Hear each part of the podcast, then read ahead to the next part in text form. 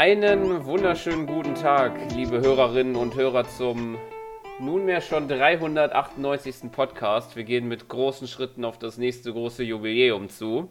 Allerdings wird das heutige Thema wahrscheinlich nicht ganz so positiv sein wie wahrscheinlich das Jubiläum, der Jubiläumspodcast, wenn was wir dann auch vorhaben werden in der 400 sein wird. Denn heute werden mal wieder ein bisschen kritischere Themen, ein kritisches Thema angesprochen. Nämlich führen wir unsere Serie fort, die wir ja schon mit dem E-Shop begonnen haben. Nämlich heute schildern wir unsere Probleme, die wir mit Nintendos Umgang von Release und Zusatzinhalten haben. Und mit dabei haben, sind heute der Erik. Hallo Erik. Ja, hallo Sören, hallo Hörer und hallo Michael. Du spoilst schon wieder. Ja. Ich mach das so gerne. ich einfach aus dem keine Satz Freunde mehr haben. ja, nachdem das gespoilt wurde, auch ein Hallo an all euch. Schön wieder dabei zu sein. Genau. Ja, und für die fleißigen Podcast-Hörer unter euch, die werden es ja vielleicht schon so ein bisschen erahnen, äh, die vielleicht ja schon den Podcast. Ähm, jetzt muss ich kurz nochmal nach der Nummer suchen. 390 gehört haben, in dem der gute Michael und ich ja schon über äh, Mario Golf Super Rush, Super Rush gesprochen haben, dass vielleicht sowas in der Art kommen könnte irgendwann. Und heute ist es soweit. genau, da hatten wir das schon angeteased. Und ich denke, es ist ein längst überfälliges Thema, weil es nimmt Momentum auf, auch bei Nintendo. Ich meine, auf anderen Konsolen und mit anderen Publishern ist ja das schon gang und gäbe. Uh, aber es hat leider jetzt auch uns erreicht. Ich denke, es wird Zeit, darüber zu sprechen. Ja, ganz genau, so sieht's aus. Ähm, ich würde mal sagen, ähm, zumindest würde ich mal den Startpunkt setzen mit, woher das im Ursprung überhaupt allgemein kommt. Und äh, meine Vermutung ist sehr stark, dass der große, die große Inspiration hinter dem Aspekt in dem Smartphone-Markt kommt. Denn ja, ich glaube, dort hat es angefangen. Ich glaube, wann ungefähr kann man so sagen, 2008 bis 12 so die Phase, würde ich sagen. Ja, das kann ich dir so bestätigen, weil wir hatten damals ein Videospielstudio, äh, wo wir auch selbst ein Videospiel für die Smartphones programmiert haben. Und damals war der Trend um diese Zeit rum, die du da genau genannt hast. Äh, und das, der, der Sinn dahinter, warum das eigentlich aufgekommen war, ist, dass der, also damals der, der Smartphone-Markt war ja hauptsächlich auch auf iOS ausgelegt und erst später dann mhm. verstärkt auch Android. Aber mit jedem Update, das du rausgebracht hast, hast du dich quasi neu in die Charts pushen können. Und du warst immer das Gesprächsthema weil der Smartphone-Markt war so zugemüllt mit irrsinnig vielen Spielen, dass wenn du dein Spiel released hast und dann nie quasi ein Update gebracht hast mit entweder neuen Inhalten oder irgendetwas, was du erwähnenswert quasi in das Spiel integriert hättest, dann wärst du in kürzester Zeit äh, weg vom Fenster gewesen. Und von daher hat man einfach immer wieder neue Level gepusht. Äh, du hast einen neuen Marketing-Push gehabt, du hast dann quasi auch neue Käufe gehabt ich meine, der Smartphone-Markt war ja noch extrem mit diesen ganzen 79-Cent-Spielen. Ich glaube, mittlerweile sind es 1-Euro-Spiele. Aber du konntest ja aus wirtschaftlicher Sicht nichts daran verdienen. Weil von diesen 79 Cent bleibt dir circa die Hälfte übrig, die dir netto ausgezahlt wird, weil der Rest ist einfach Steuern und Apple-Provision. Also von dem kannst du nicht leben, aber dadurch, dass du das immer wieder gepusht hast, immer wieder neue Inhalte, warst du einfach immer oben in den Charts also wenn du natürlich einen Kassenschlager hattest, sind auch sehr viele untergegangen, so wie wir. Und ja, daher kommt eigentlich dieser ganze Mist, sage ich einmal. äh, damals waren es aber noch keine Live-Services, sondern da waren es einfach immer kostenlose Inhalte, die äh, natürlich positiv waren für den Käufer, aber hauptsächlich dazu angeregt haben, dass dein Spiel einfach im Gespräch bleibt. Genau. Ähm, natürlich muss man, das fällt mir jetzt auch gerade noch ein, natürlich unterscheiden. Also ähm, der, ähm, der äh, Aspekt zwischen äh, einfach nur die kostenlosen Updates und halt auch wenn äh, noch äh, per ähm, ja, also mit das noch an zusätzlichen Kosten gebunden ist. Auch ähm, ja, als Paid DLCs genannt. Und da ist natürlich dann der, spielt dann, dann der Preis natürlich schon eine geobenere Rolle, würde ich sagen, als wenn es jetzt halt nur die 79 Cent waren, wie es am Anfang ist. Oder es halt ja jetzt immer mehr hochgeht, halt, wie wir es jetzt bei den Switch-Spielen ja sehen, die auf einem und halt auch schon, wie wir auch sehen werden, dass es ja auch schon auf Wii U und 3DS begonnen hat, also von 40 Euro zu mittlerweile 60 Euro. Aber du darfst auch nicht vergessen, dass äh, In-App-Käufe in Apps auf äh, iOS und Android anfangs nicht möglich waren. Du mhm. hattest dein Spiel einfach nur einmal verkaufen können und das war's. Das ist erst mit äh, einer späteren iOS- und Android-Version dazugekommen, dass du auch In-App-Purchases machen kannst. Von daher war das auch die einzige Möglichkeit, das irgendwie zu pushen. Ja. Also diese DLCs, wie wir sie von äh, den Konsolen kennen, die kamen erst relativ spät auf dem Smartphone-Markt. Genau. Ja, ich glaube, äh, in Sachen ähm, Einleitung wären wir dann da, denke ich, soweit. Ja, ich denke, wir, also du hast ja eh schon gesagt, wir müssen unterscheiden. Ähm, erstens einmal kostenfreie Updates mit Inhalten. Äh, wir müssen Live-Services unterscheiden, die ja wirklich das gesamte Geschäftsmodell oder, oder Verkaufsmodell darauf aufbauen, äh, wo dann dein Spiel eigentlich als Alpha-Version auf den Markt geworfen wird und man verkauft dir quasi die Goodies, dass du immer wieder kostenlose Inhalte bekommst, aber in Wirklichkeit bekommst du ein unfertiges Spiel und das wird über die Zeit hinweg vielleicht mal fertig. Aber wie wir in der Vergangenheit gesehen haben bei EA und wie sie alle heißen, ein Live-Service, den man auf 10, 15 Jahre verspricht, den gibt es nicht, weil diese ganzen Live-Services sind alle schon wieder tot. Und ähm, da müssen wir noch unterscheiden den Paid-DLC. Ja, also da, wo man wirklich zahlen muss aktiv, um neue Inhalte zu bekommen. Und ich denke, da haben wir auch ein paar gute Beispiele, wie man es gut machen kann. Und ein paar, wie man es nicht ganz so gut machen kann. Ja, dann. Ja, und ähm, auch geht. die ähm, Bezahl- also hier die Download-Inhalte, die halt bezahlt werden müssen. Und die unterscheiden sich ja dann auch nochmal zu, als ähm, Einzel-DLC und als ähm, ja, Season Pass, wo man dann mhm. über Zeit hinweg dann immer wieder neue Inhalte bekommt. Man zahlt aber halt vorher schon. Genau, ist dann quasi halt dann auch gebunden, was dann da kommt.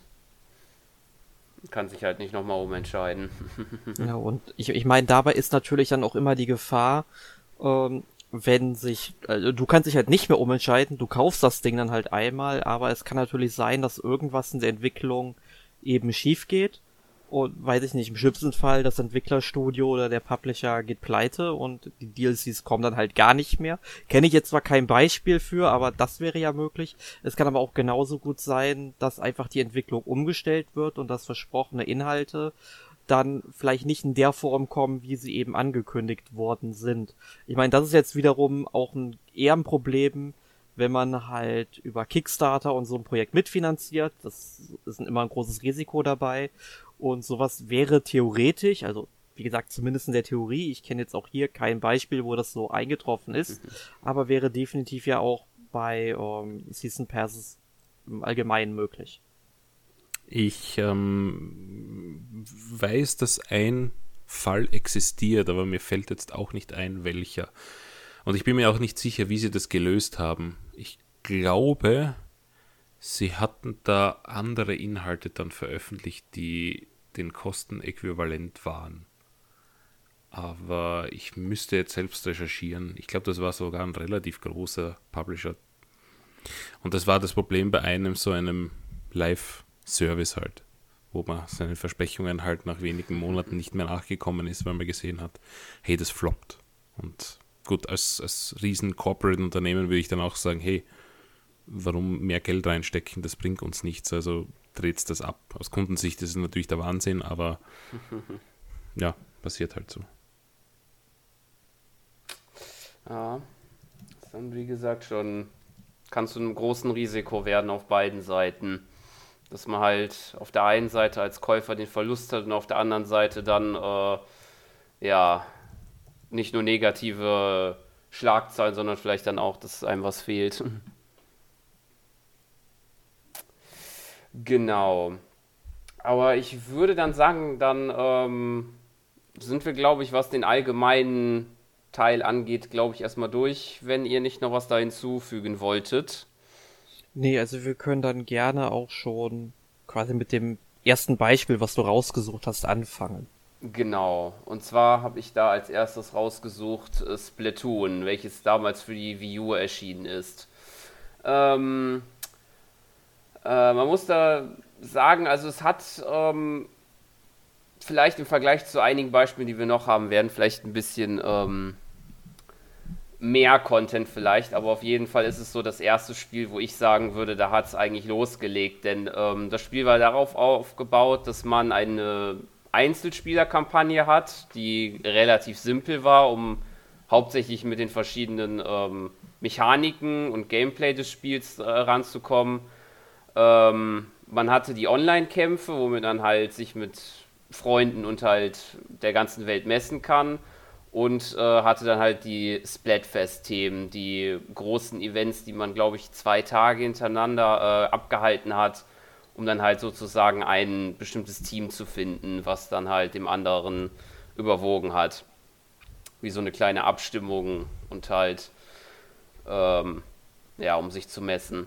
Und ansonsten war es halt so, dass man die Waffen und Ausrüstung, ähm, man hatte halt am Anfang so eine gewisse, ja, so einen gewissen Pool an Waffen und Ausrüstung, die man halt schon hatte, aber es wurden dann halt im Laufe der Wochen und Monate nach Release halt immer mehr neue Waffen und Ausrüstung da hinzugefügt. Und ich weiß genau, nicht also ich die hohe Zahl, aber ich meine, es waren einige, die da noch hinzugekommen sind. Ja, quasi wie das Spiel rausgekommen war damals, ähm, bis eigentlich zum Tod der Wii U.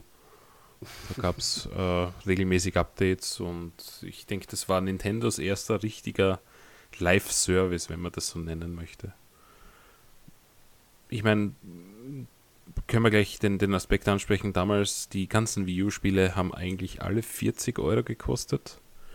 Ich äh, weiß nicht warum, aber Nintendo hatte mal so eine Umfrage, zumindest an mich geschickt vom Club Nintendo aus. Ich denke, das werden vielleicht auch viele andere bekommen haben, was der optimale Preis für ihre Spiele wäre. Und ich habe damals auch mit 40 Euro geantwortet, weil ich hatte das Gefühl, dass sie nicht mehr wert sind. Und ähm, das hat sich dann irgendwie manifestiert, offenbar.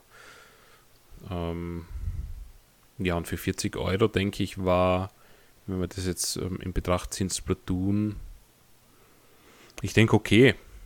Ich weiß nicht, wie habt ihr Splatoon überhaupt gespielt? Wie seht ihr das? Mhm. Ja, also Splatoon habe ich damals auch bei Release auf der Wii U gespielt und später auch den zweiten Teil auf der Switch, aber auch nur bei Release. Muss allerdings sagen, ich habe das Spiel relativ schnell beiseite gelegt, weil es mir, also auch beide Teile, nicht wirklich gut gefallen haben. Die haben beide Gameplay-Mechaniken, mit denen ich einfach nicht zufrieden bin und ähm, ja, gr grundsätzlich würde ich die auch heute nicht mehr anrühren und äh, ich meine Wii U, ich bin mir gar nicht sicher, ob da online überhaupt noch viel passiert. Ich schätze einfach mal nicht, äh, aber dieses Spiel ist halt im Grunde tot, weil sobald irgendwann bei der Wii U die Server dann abgeschaltet werden, was früher oder später passieren wird, äh, ja, dann äh, kann man dieses Spiel eh nicht mehr wirklich spielen, weil die Offline-Inhalte ja doch sehr begrenzt sind. Ganz genau. Ja. So geht es mir relativ ähnlich. Ich habe es äh, zum Release bestimmt eine Zeit lang gespielt, vor allen Dingen mit Freunden, aber das hat dann über die Dauer stark nachgelassen. So war das auch beim Nachfolger. also bei mir so, dass ich den ersten Teil sehr gerne gespielt habe, aber dann aufgehört habe, weil die Wii U einfach so unglaublich langsam war und das Betriebssystem und, und dann bist du im Spiel gebootet warst, das hat mehrere Minuten gefressen und für eine kurze Partie zwischendurch war mir das einfach zu mühsam. Und daher habe ich den zweiten Teil dann sehr viel mehr gespielt. Ja. Ja, wobei man da noch sagen muss, etwas, was mich dann immer gestört hat bei den Online-Kämpfen. Also das Problem hat dann bei mir eher Splatoon 2 dann verursacht, aber ständige Verbindungsabbrüche und deswegen mhm. spiele ich zum Beispiel mit der Switch auch gar nicht mehr online. Also für mich lohnt sich dieses Nintendo Online-Angebot überhaupt nicht, weil ich weiß nicht, woran es liegt, aber immer wenn ich spiele, ich werde halt immer rausgekickt und dann heißt es ja gut, du darfst das Spiel nicht einfach so verlassen. Und ich denke so, ja, mache ich ja nicht. Ich wurde ja gegangen sozusagen. Also, das ist einfach etwas, was nicht passieren darf, vor allem bei einem Spiel, was so, sich so komplett auf Online-Mechaniken verlässt, da muss das eigentlich funktionieren. Interessant, ich hatte nämlich niemals Probleme. Nicht, dass ich mich erinnern könnte, dass ich da einmal rausgeflogen wäre. Also ich hatte hm. es zu den Anfangszeiten häufiger. Das hat sich irgendwann, zumindest mir jetzt gefühlt, irgendwie äh, äh, verringert sozusagen. Aber ab und zu hatte ich da auch schon mal Verbindungsprobleme gehabt. Ja, ich zweifle nicht, dass Nintendo-Server Probleme haben, weil man sieht es an einigen anderen Nintendo-Spielen, wo der Multiplayer äh, überhaupt nicht funktioniert. Beispielsweise in Super Mario Maker 2, wo der Multiplayer einfach, da kannst du die Frames zählen und das ist kein Scherz, ne? Ja, das ähm, Problem hatten wir ja auch bei Smash Bros. auf der Wii U. Uh, okay, ja, die habe ich nie online gespielt. Wenn dann meistens nur in Couch, auf der Couch mit Freunden. Ja, oder, oder warte mal, war es Nee, bei Brawl auf der Wii selbst, auf bei Brawl, bei bei äh, das auf der Wii U habe ich glaube ich dann gar nicht mehr gespielt so wirklich. Also Brawl habe ich ja noch exzessiv hier auf der Couch dann mit Freunden gespielt, was halt super funktioniert, aber halt auf der Wii. äh, es war eine Katastrophe, es war Daumenkino. Ja. Hm. Ich glaube, das war auch. Gut, aber ich meine, bleiben wir jetzt bei Splatoon vielleicht. Ähm, genau. Also, ich denke, dass damals für 40 Euro die Inhalte okay waren und ich meine, Live-Services hat es damals noch nicht so viele gegeben ich fand es ähm, okay, äh, dass man äh, einfach mehr, mehr Zusatzinhalte dazu bekommen hat, weil der Grundpreis in meinen Augen, für meinen Geschmack, gerechtfertigt war von 40 Euro. Und oh. das war dann wirklich ein Bonus, wo ich sage, okay, ähm, die supporten das, es gibt diese Splatfests, die sind sehr lustig, man hat sich immer für ein Team entscheiden können, man hat ein T-Shirt dafür bekommen und so. Äh, ich habe mich jetzt nicht meines Geldes beraubt gefühlt am ersten Tag und ähm, ich meine, Bonusinhalte, über die werde ich mich nicht beschweren danach. Ne? Also. Nee, das jetzt nicht, aber ja. ich fand's halt schade. Ähm, es waren, also ich habe das Spiel dann auch wirklich nicht mehr viel verfolgt. Dann bist du vielleicht eher drin, äh, Michael oder auch du, Sören. Äh, gab es denn auch neue Karten, die hinzugekommen sind? Weil das wäre für mich halt, sag ich mal auch immer, wirklich ein Argument, nochmal wieder in dieses Spiel einzusteigen, aber nur mit Waffen und Ausrüstung, die ja nur bedingt Varianz reinbringen. Ähm, hätte sich es für mich jetzt nicht gelohnt. Um, ähm, aber wenn jetzt hm. Karten dabei gewesen sind, wisst ihr das? Waren da noch Karten dabei, die dazu gekommen ja, ja. sind? Ich glaube, ja. Also sie, sie aber ja, ja, sie so erweitern es auch in Splatoon 2. kamen dazu, ja. Ja. Genau, und sie haben sie auch teilweise rotiert. Also du hast nicht online immer alle Karten spielen können. Sie haben so Spezialmaps dann äh, zu gewissen Events freigeschaltet oder gesagt, hey, jetzt haben wir dieses Thema und da kommt diese Map dann zurück. Ähm, Ach, ja. Wobei man da streiten kann, ist das gut, ist das doof, weil, also ich weiß im zweiten Teil, da kommen wir dann später eh vielleicht auch darauf zu sprechen, dieser Salmon Run, dieser Modus, der ist ja nicht immer spielbar, ist aber einer der beliebtesten Modi in diesem Spiel. Und das ist halt dumm, den eigentlich zu beschränken für Leute ja, wieder ein Grund mehr, warum ich, warum mir jetzt wieder klar wird, warum ich das Spiel nicht mochte, weil die Karten halt immer vorgegeben waren, die man spielen konnte. Und ich denke halt immer, wenn man mir doch die Möglichkeit gibt oder ich mir dieses Spiel kaufe, dann möchte ich doch gefälligst alle Karten spielen können, die ich ja. will. Ich meine, also, wo ist das Problem? Bei Mario Kart ist es ja auch möglich, dass jeder eine Strecke wählt, die er spielen will und dann wird halt ausgelost. Warum also geht das weiß, nicht bei Splatoon? Mit Freunden spielt, dann, also zumindest im zweiten Teil. Beim Einser bin ich mir nicht sicher, aber ich meine, da konnte man sogar sowieso auch zu Anfang nicht mal mit Freunden spielen. Aber auf jeden Fall im zweiten Teil kann man sich das aussuchen auf der Map, halt nur wenn man mit zufälligen Gegnern spielt, da ist das dann vorgegeben. Ja, äh, ja das ist richtig, da hat man einfach random die Zuordnung bekommen und ich meine, gut, auch der zweite Teil ist jetzt nicht sonderlich ähm, gut gemacht, weil dieses mit Freunden spielen funktioniert total umständlich. Und wenn du dich mit Freunden zusammentust, musst du, glaube ich, sogar eine Vierer-Party schaffen, damit du ein Spiel starten kannst. Ansonsten musst du das über das Menü machen, wo ein Freund vielleicht spielt und dem dann joinen. Dann kommst du in den Vierer-Squad, wenn noch ein Platz frei ist. Aber das funktioniert die Dreiviertel der Zeit nicht. Also ich habe es dann mit der Freundin öfters versucht und irgendwann aufgegeben. Und das hat mir dann tatsächlich auch den Spaß am, am Spiel verdorben, weil wenn ich nicht sagen kann, hey, wir machen ein Zweier-Team und füll das bitte einfach mit anderen Spielern auf, dann frage ich mich echt, in welchem Zeitalter Nintendo noch stecken geblieben ist. Aber gut, das hat mehr mit den Online-Modi als mit dem Live-Service jetzt zu tun, aber trotzdem, es ist, Splatoon ist quasi eine Hassliebe in, in der Beziehung. Ja, aber ich meine, Splatoon jetzt war, war der, sage ich mal, Testversuch. Äh, generell äh, war ja, ähm, also ich glaube, ein Kollege von mir hat das damals betitelt, dass Nintendo macht ein Dreamcast-Spiel. Das war ja total ungewöhnlich, auch vom Stil her. Und äh, ich denke, da haben sie das mit dem Live-Service eh ganz, ganz in Ordnung ausprobiert. Ähm, dann ja. kommen wir am besten zum nächsten Spiel, wo es ein bisschen anders wieder war. Mhm. Äh, und das war dann auch Premiere quasi für Nintendo oder eine, eine der ersten Premieren, dass sie Paid DLC eingeführt haben. Das gab es ja bei Nintendo-Spielen nicht und ich glaube, Iwata hat das mal gesagt, dass er eigentlich kein Freund davon ist, wenn ich mich nicht täusche. Aber jedenfalls hatte man eine re relativ starke Meinung bei Nintendo über das. Und ähm, ja, irgendwann hat man auch da nachgegeben und für Mario Kart 8 dann zwei DLC-Pakete herausgebracht. Ja, dazu sollte man jetzt aber natürlich auch sagen, dass Mario Kart 8 also auch schon im Grundpaket eigentlich ein ja. sehr umfangreiches Spiel ist. Ich glaube, äh, lass mich nicht lügen, aber ich glaube, das Grundpaket hat 32 Strecken schon gehabt. Genau, 16 neue und 16 Retro-Strecken. Genau. Und äh, entsprechend auch sehr viele Fahrer. Und dann kamen halt zwei DLC-Pakete. Also es gab, glaube ich, auch ein Angebot als äh, Season Pass, glaube ich. Kann das genau, ja. Genau, dass man eben den kaufen konnte. Dann hat man eben die DLCs dann bekommen äh, bei Erscheinen. Man konnte sich aber allerdings auch einzeln kaufen. Und da waren dann halt direkt sechs neue äh, äh, Fahrer dabei. Also ich glaube, äh, es waren also zweimal drei waren es dann. Genau, also zweimal drei äh, Fahrer waren dabei und dann auch zweimal acht äh, neue Strecken und auch acht neue Karts. Gut, die Karts interessieren mich jetzt wirklich wenig, ja. Aber ich find's halt cool, dass du dann einfach nochmal neue Charaktere bekommen hast und was viel wichtiger war, 16 neue Strecken. Also zweimal acht neue Strecken und die fährst du halt sehr oft. Also vor allem, wenn du online spielst oder mit Freunden spielst, du erlebst diesen Inhalt immer und immer wieder, zu jeder Zeit, wie du willst, online oder offline, fantastisch. Ist genau das Gegenbeispiel, was mir bei Splatoon irgendwie fehlt.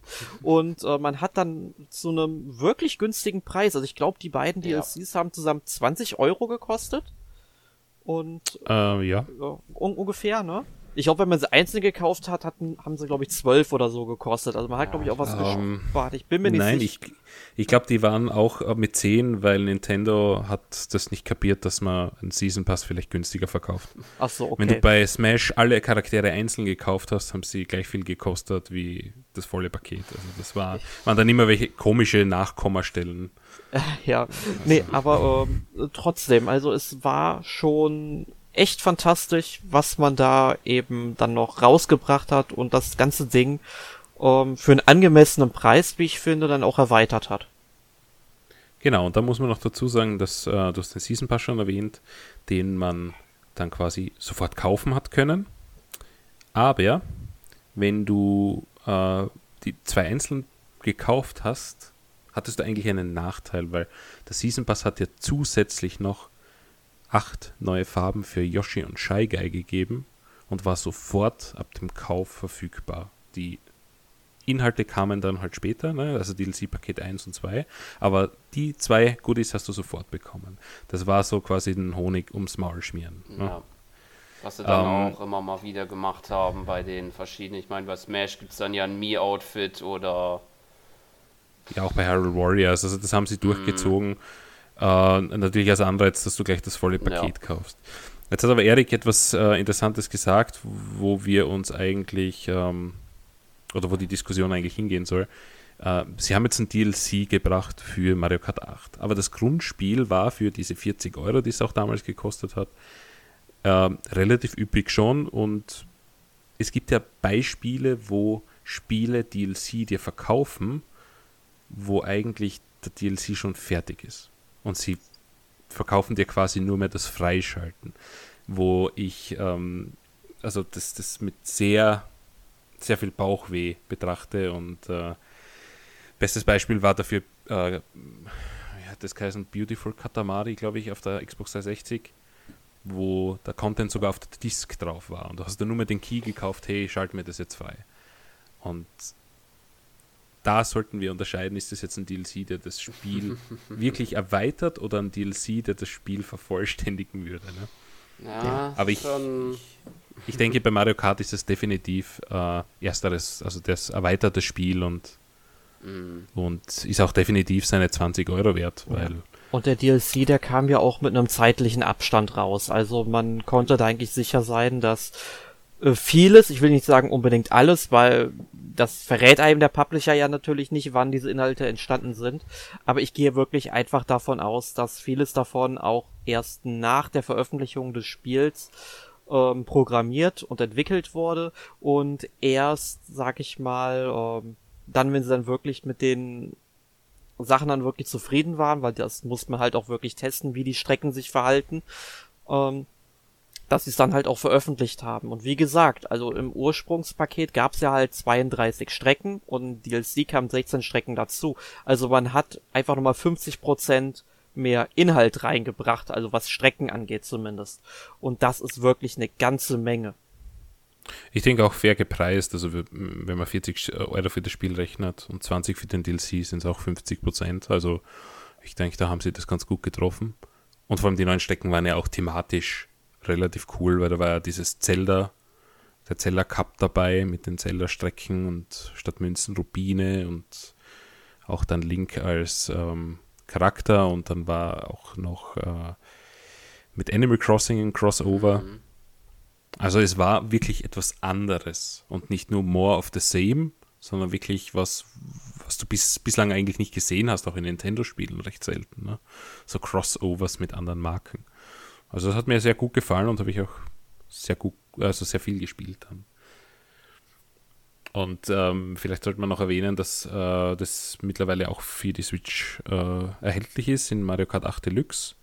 Das Spiel dort 60 Euro kostet, also eine Preiserhöhung, aber diesen DLC beinhaltet. Und das ist vielleicht auch ein Punkt, den man in Betracht ziehen muss, weil viele sagen, ja, das ist nur ein Port und das kostet jetzt 20 Euro mehr.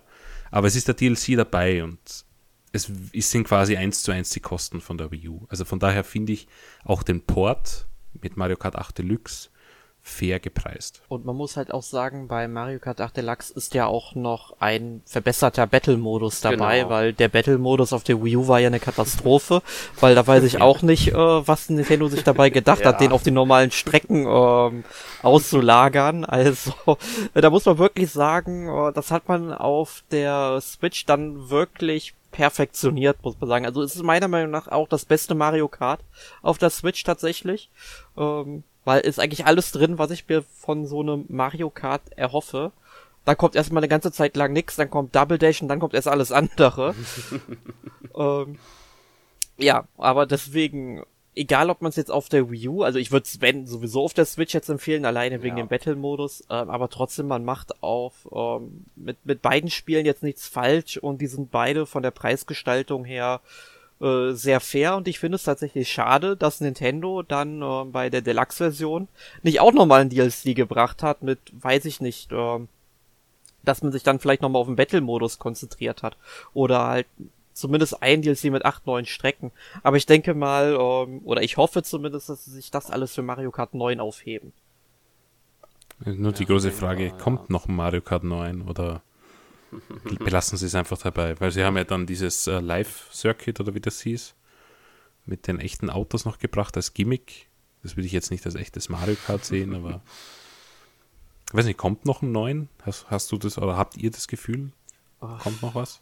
Ich sag's mal so, die Switch wird ja immer gerne so als die Portkonsole dargestellt, was sie im Grunde auch ist irgendwie, weil Nintendo sehr viele Spiele von der Wii U auch nochmal auf die Switch gebracht hat und halt allgemein Spiele, die auf der Wii U erschienen sind, sind dann auch nochmal auf der Switch erschienen. Äh, ich will nicht unbedingt sagen, dass es jetzt auf dieser Switch soweit sein wird, aber ich gehe davon aus, dass die Nachfolgekonsole von der Switch auch, äh, sag ich mal, abwärtskompatibel zur Switch sein wird. Ähm, dann kann ich mir vorstellen, dass sie da dann Mario Kart 9 bringen. Es sei denn, sie fahren dann so diese Schiene, die ähm, Bethesda oder Rockstar Games machen mit GTA 5 oder Skyrim. Das ganze Spiel erstmal auf drei Konsolen äh, zu portieren, bevor dann der Nachfolger erscheint. Ähm, ja, mu muss man mal abwarten, aber es wird früher oder später kommen. Ob es jetzt auf der Switch soweit sein wird, kann ich mir tatsächlich nicht mehr so ganz vorstellen ähm, eher auf der Nachfolgekonsole so in drei Jahren, schätze ich mal. Ja, das war eigentlich auch meine, also die, die Frage, ob es auch noch auf der Switch kommt, aber du hast sie dann eh so beantwortet. Äh, ich, ich bin mir auch unsicher, ob da noch ein drittes Mario Kart-Spiel auf der Switch kommt, weil auch wenn das nur ein Port ist, es verkauft sich wie warme Semmeln. Mhm. Es ist noch immer top in den Charts.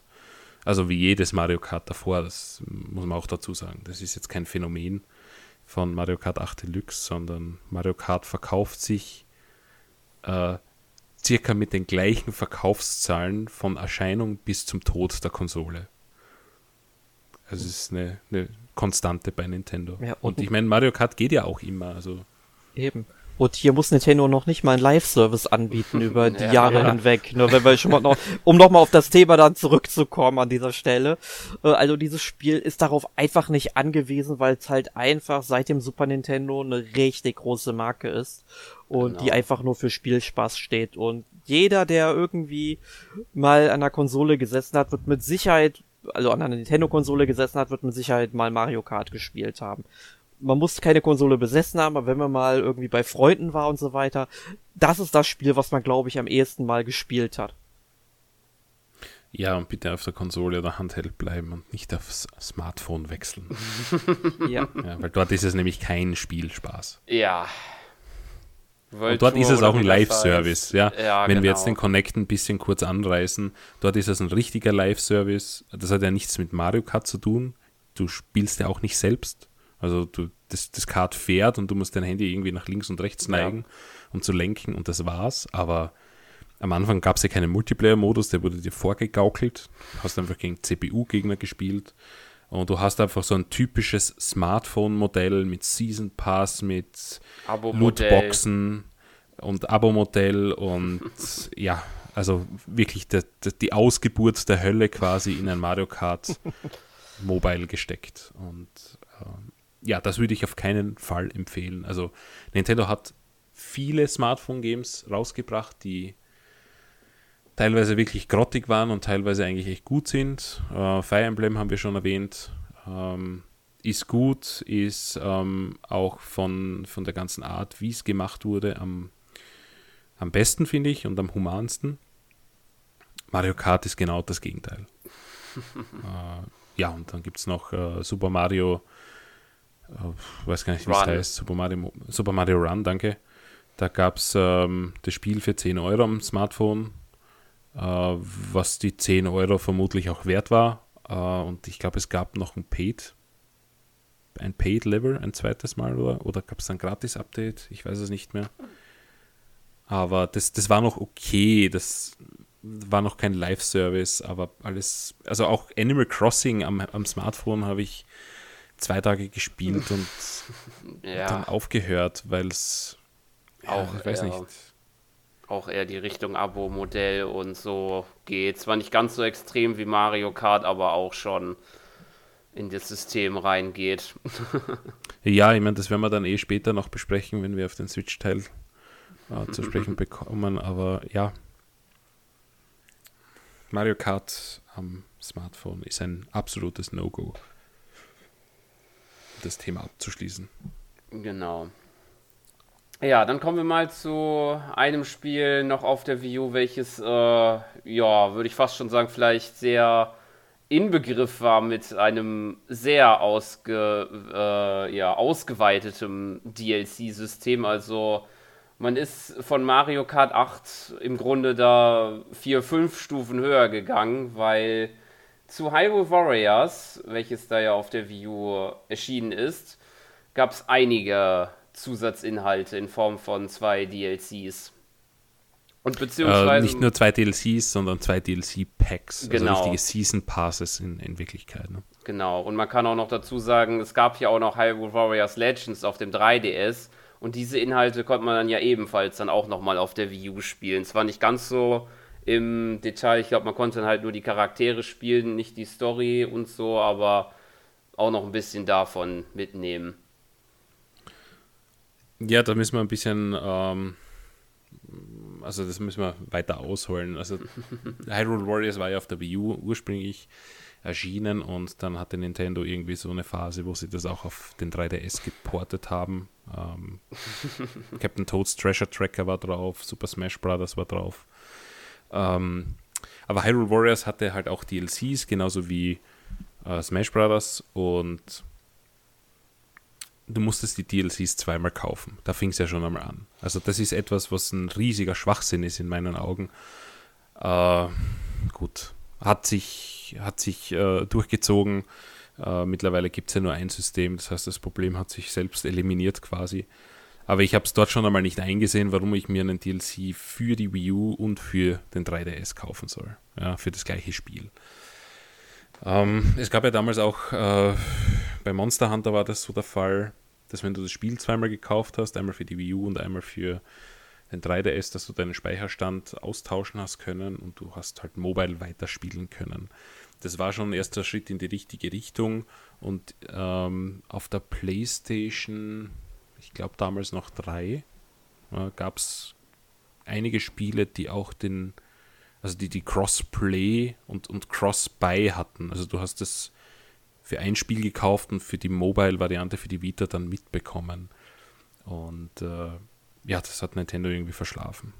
Ja, das ist eigentlich der einzige Kritikpunkt, den ich bei Hyrule Warriors und ähm, dann auch bei Smash Brothers für die View und den 3DS habe bei dieser DLC-Thematik. Und vielleicht das bei Smash Brothers, aber das haben wir jetzt da jetzt nicht auf, aufgenommen in die Liste, dass du jeden Mist, den du einzeln kaufst und wenn du alles zusammen kaufst, keinen Preisvorteil hast. Aber das ist halt ein Nintendo-Ding, ne?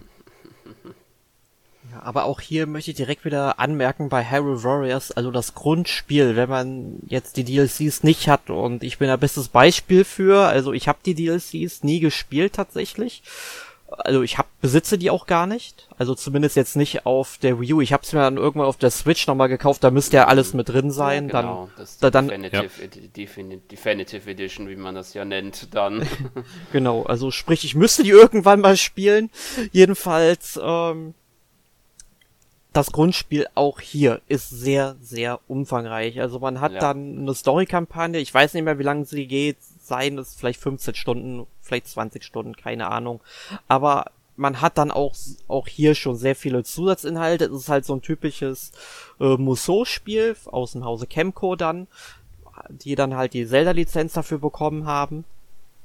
Und wenn man die gespielt hat, weiß man, da steckt sowieso sehr viel Inhalt drin. Es ist natürlich auch sehr repetitiv zu einem gewissen Teil. Es macht aber einfach wahnsinnig viel Spaß. Und auch hier muss man sagen, wenn man die DLCs nicht hat, verpasst man nichts. Also dieses, also ich weiß nicht, ob man jetzt wirklich viel verpasst, aber ich finde einfach, man bekommt ein sehr, sehr gutes Spiel damit und kann damit genug Zeit verbringen und man würde die DLCs nicht vermissen, wenn man nicht weiß, dass es sie gibt. Ja, das würde ich auch sagen. Äh, zur Spielzeit kann ich anmerken, gibt eine coole Seite, howlongtobeat.com. Da orientiere ich mich immer, wenn ich äh, ein neues Spiel anfange, ob ich diese Zeit auch investieren möchte. Ähm, also das Hauptspiel äh, circa 13 Stunden. Mit den DLCs dauert die Hauptstory dann ungefähr 16. Und wenn man ein Completionist ist, dann kann man rund oder mehr als 200 Stunden reinstecken. Also ich denke, diese 40 Euro für das Grundspiel sind da schon sehr gerechtfertigt. Ja. Ja, und du hast es auch schon erwähnt, ähm, es gibt zwei große DLC-Pakete also zwei Season Passes quasi. Äh, der erste ist, also es gab generell sehr viele Updates. Es war jetzt quasi kein, kein Live-Service, aber zumindest mit den Updates ging es in die Richtung. Äh, man hat immer wieder Quality of Life Verbesserungen bekommen, man hat Levelerhöhungen bekommen und kleine Goodies immer wieder, äh, die, die dich einfach am Spielen, also die Motivation hochgehalten haben. Und dann kamen eben diese DLC-Packs und der erste war für 20 Dollar gepreist, auch der zweite dann für 20 Dollar. Und da gab es dann Maps. Also man muss sich das so vorstellen, man hat äh, im Hauptspiel einfach eine, eine, Story, die teilweise verzweigt ist, aber es führt immer zu einem definitiven Ende. Und dann hast du als Bonus eine Map, so wie sie in ersten NES Zelda, in der Legend of Zelda aufgebaut war. Also einfach Kacheln, wo verschiedene Items versteckt waren und du hast auf jeder dieser Kacheln äh, eine Quest gehabt, also einen Auftrag äh, und durch das Erledigen hast du dann ein Item bekommen und das hast du auf der Map einsetzen können, um neue Gebiete auch freizuschalten oder neue Gänge. Also man hat zum Beispiel Bomben gebraucht, um eine Wand äh, auf der Map dann äh, wegzubomben und dann hast du dort auch diesen Auftrag spielen können. Also war sehr cool umgesetzt von der Idee alleine schon. Und diese Map ist halt riesig. Also jemand, der Zelda gespielt hat, der weiß, große Map, sehr viele Kacheln, sehr viel Spielzeit in dem Fall. Und das hat es dann auch mit äh, Twilight Princess und mit Majora's Mask noch gegeben. Also du hattest insgesamt drei neue Maps, die wahrscheinlich je 50 Stunden nochmal dazu gepackt haben.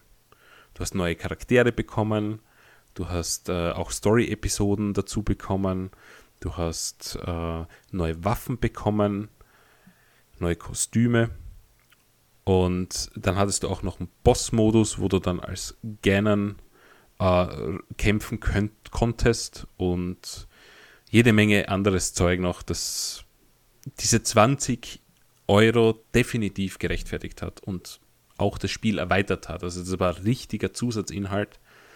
Äh, und im zweiten Pack, das habe ich vorher falsch gesagt, das hat nur 10 Dollar gekostet. Das war eigentlich nur ein Characters und Weapons Pack, ja. das dann auch zusammen mit dem 3DS-Spiel rausgekommen ist. Und da hast du halt äh, aus äh, Spirit Tracks und Phantom Hourglass, A Link Between Worlds, also alle 3DS-Titel und auch Link's Awakening äh, Charaktere und Waffen bekommen. Ja. Da habe ich aber noch eine ganz kurze Frage zu, also eher gesagt zu diesem ersten DLC-Pack. Du hast ja mhm. von Karten gesprochen, also ich weiß auch, was du meinst. Es waren ja halt, wie gesagt, diese Übersichtskarten, die dann zu verschiedenen Schlachtfelder geführt haben, wo man irgendwas äh, erledigen musste, wo man dann die entsprechende Aufgabe hatte. Gab es denn auch irgendwie neue Schlachtfelder in diesem DLC? Das weiß ich nämlich zum Beispiel gar nicht mehr. Uh, in Twilight Princess Pack und im Majora's Mask Pack, ja. Da hast du dann auch die äh, Termina Map und ähm, ja, die Hyrule Map aus Twilight Princess gehabt. Äh, das Master Quest Pack war das, was im Spiel schon verfügbar war. Also das, das gab es dort äh, nicht, aber bei den anderen gab es auch die neuen Schauplätze. Ah, okay, immerhin. Weil sowas finde ich ist halt immer wichtig, weil ich finde, erst wenn man so wirklich neue Umgebungen hat, erlebt man auch gefühlt etwas Neues. Genau, ja. Also du hast bei Majora's Mask Pack hast du Termina auf der Adventure Map gehabt. Ja. Ah ja, das würde das würd ich schon gerne mal spielen, tatsächlich. Und also halt ich, auch so, so ein bisschen äh, auch angelehnt dann da an die Spiele, das so, so ein bisschen thematisch, dass man auch verschiedene Aufgaben dann da auch äh, übergreifend der Schlachten lösen muss, um dann halt die abzuschließen. Ja, du hast dann eben mit, mit Tingle beispielsweise und ähm, dem jungen Link hast du auch neue Charaktere gehabt. Das war dann thematisch auch noch dazu passend. Teilweise sind dann auch die, die Aufgaben beschränkt gewesen auf diese. Also es ist ja generell bei Hyrule Warriors, du kannst ja nicht alle Story-Passagen oder Aufgaben mit jedem Charakter spielen. Du hast meistens eine gewisse Auswahl und du kannst dich entscheiden aus, weiß ich nicht, manchmal nur einen, wenn es halt story-relevant auf Link ist, bis zu drei, vier, fünf anderen, ne? die halt in diese Thematik passen.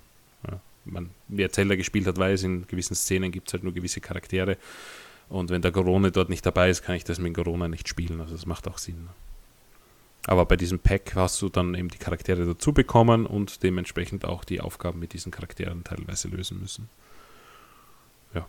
Und von daher hast du unweigerlich dich mit neuem Content auch beschäftigen müssen ne? und neuen Charakteren. Mhm.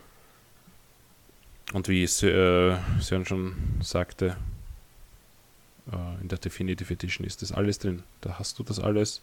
Du hast es auch in 60 Frames, du hast es genau. technisch am neuesten Stand, das in 1080p. Also das ist wirklich die ultimative Version des Spiels. Und zu einem Preis von 60 Euro ist es eigentlich weniger, als wenn du das Wii U-Spiel plus beide DLC-Packs kaufen würdest. Weil das würde dann ungefähr 70er geben so hast du den Port mit 60 und technisch nochmal besser, mit allem inkludiert. Also ich finde auch das ist fair gepreist für die Switch. Und ist eigentlich, wie ich Sören schon gesagt habe, der, der Höhepunkt eigentlich dieses DLC-Imperiums, das Nintendo da versucht hat, irgendwie anzu ja. aufzubauen. Es ging ja dann ja auch weiter in Fire Emblem Warriors, da war es ja auch so ähnlich, nicht, oder halt auch jetzt äh, Hyrule Warriors, Zeit der Verheerung. Das ist ja ähnlich so. Äh, weiter fortgeführt in den Warriors-Spielen. Ja, wobei ich da den DLC nicht so prickelnd finde wie, wie äh, jetzt im ersten Teil. Ähm, mag aber vielleicht auch sein, dass der erste DLC relativ unspannend ist. Diese Story-Missionen kommen, glaube ich, erst im zweiten Pack. Und da weiß ich dann halt nicht, ob, ob, ob das wert ist. Also mhm. da muss ich erst abwägen. Ich bin ja eigentlich nach wie vor kein großer DLC-Freund. Ich habe vielleicht eine Handvoll gekauft in meinem Leben. Meistens eben Nintendo-Spiele, wo ich den Mehrwert gesehen habe. Ähm, bei Hyrule Warriors 2 fühle ich ihn noch nicht. Sagen wir es mal so. Aber vielleicht ähm, gibt es irgendwann neue Infos und dann packt mich das und ich sage, okay, das muss ich jetzt spielen. Aber ja, mal schauen.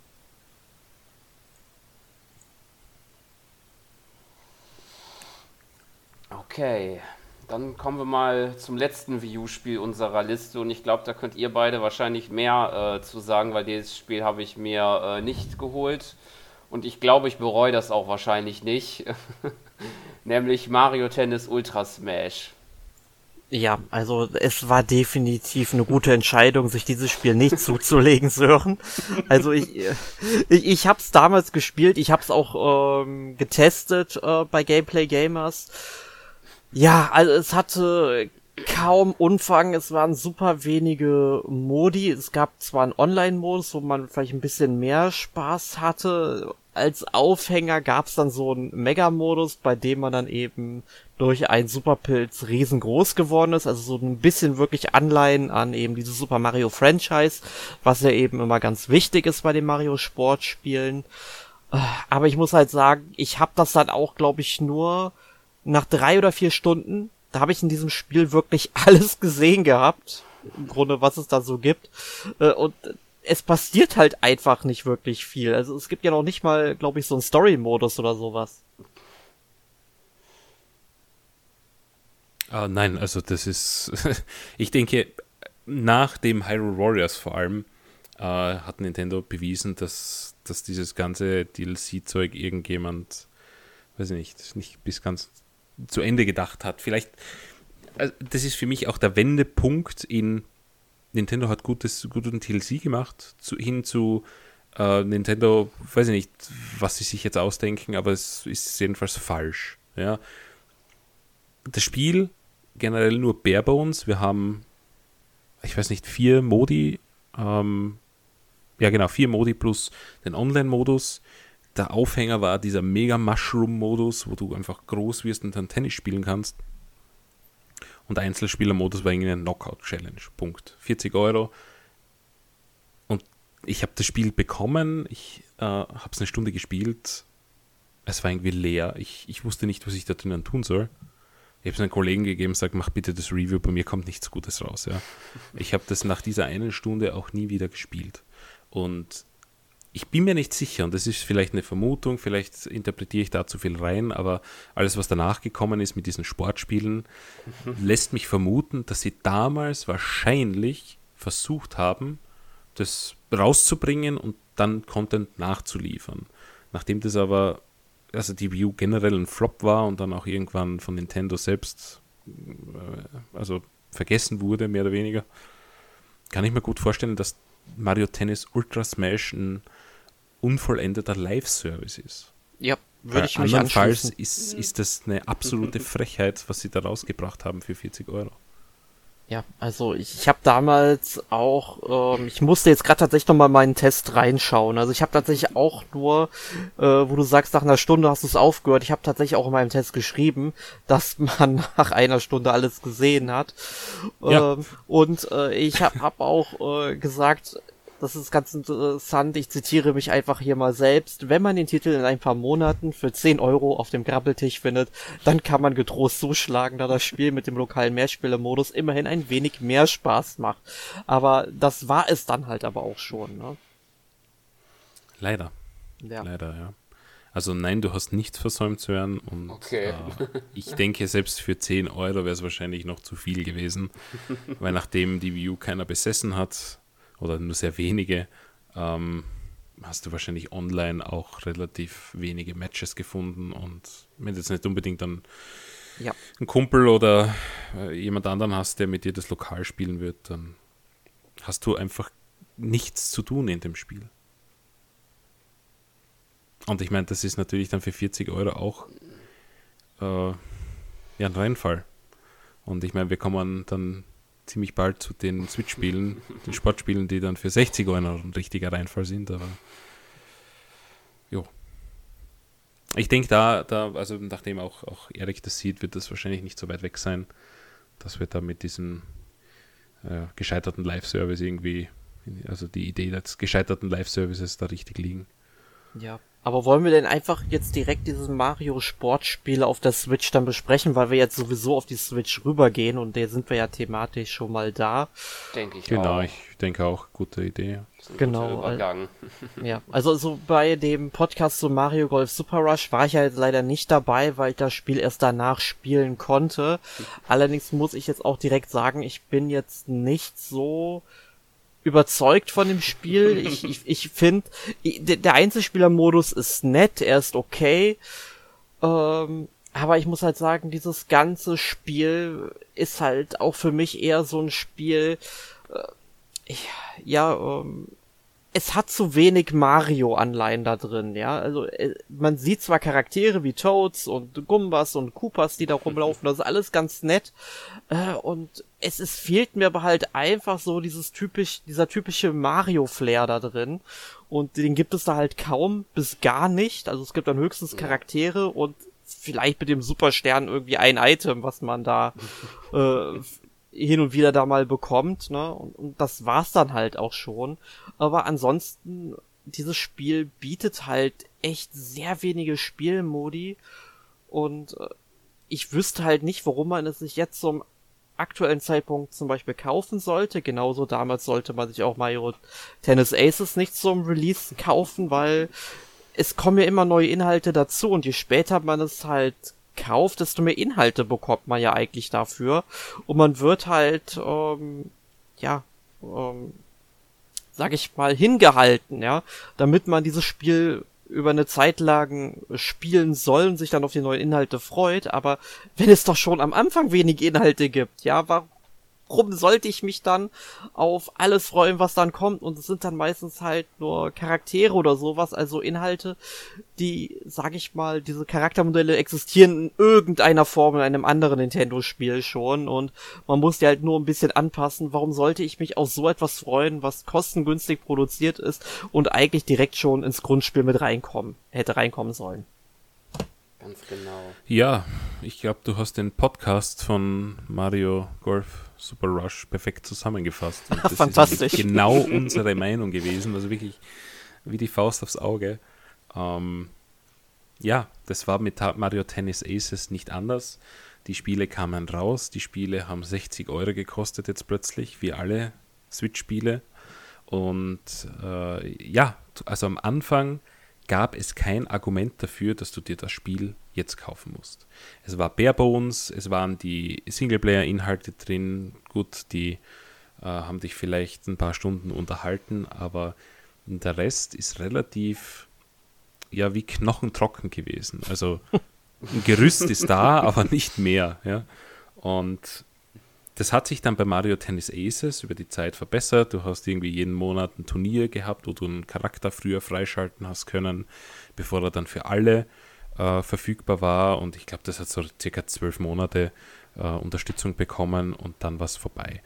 Ähm, wir haben den gleichen Trend jetzt bei Mario Golf Ja. Super Rush, wo du bereits den ersten DLC, ich glaube mit zwei neuen Kursen äh, bekommen hast. Ich glaube jetzt äh, die, der Odyssey-Kurs ist dabei. Ähm, New Aber auch das- City aus äh, Odyssey. Genau, ja. Aber auch das konnte halt am Anfang nicht überzeugen. Und ich meine, die Reviews kommen am Anfang raus. Was erwartet sich Nintendo? Naja, ich, ich kann das Spiel nicht gut bewerten, wenn ich für 60 Euro nicht mehr einen Bruchteil davon bekomme, was, also wir haben es damals verglichen mit ähm, dem 3DS-Spiel von Mario Golf. Was richtig super ist.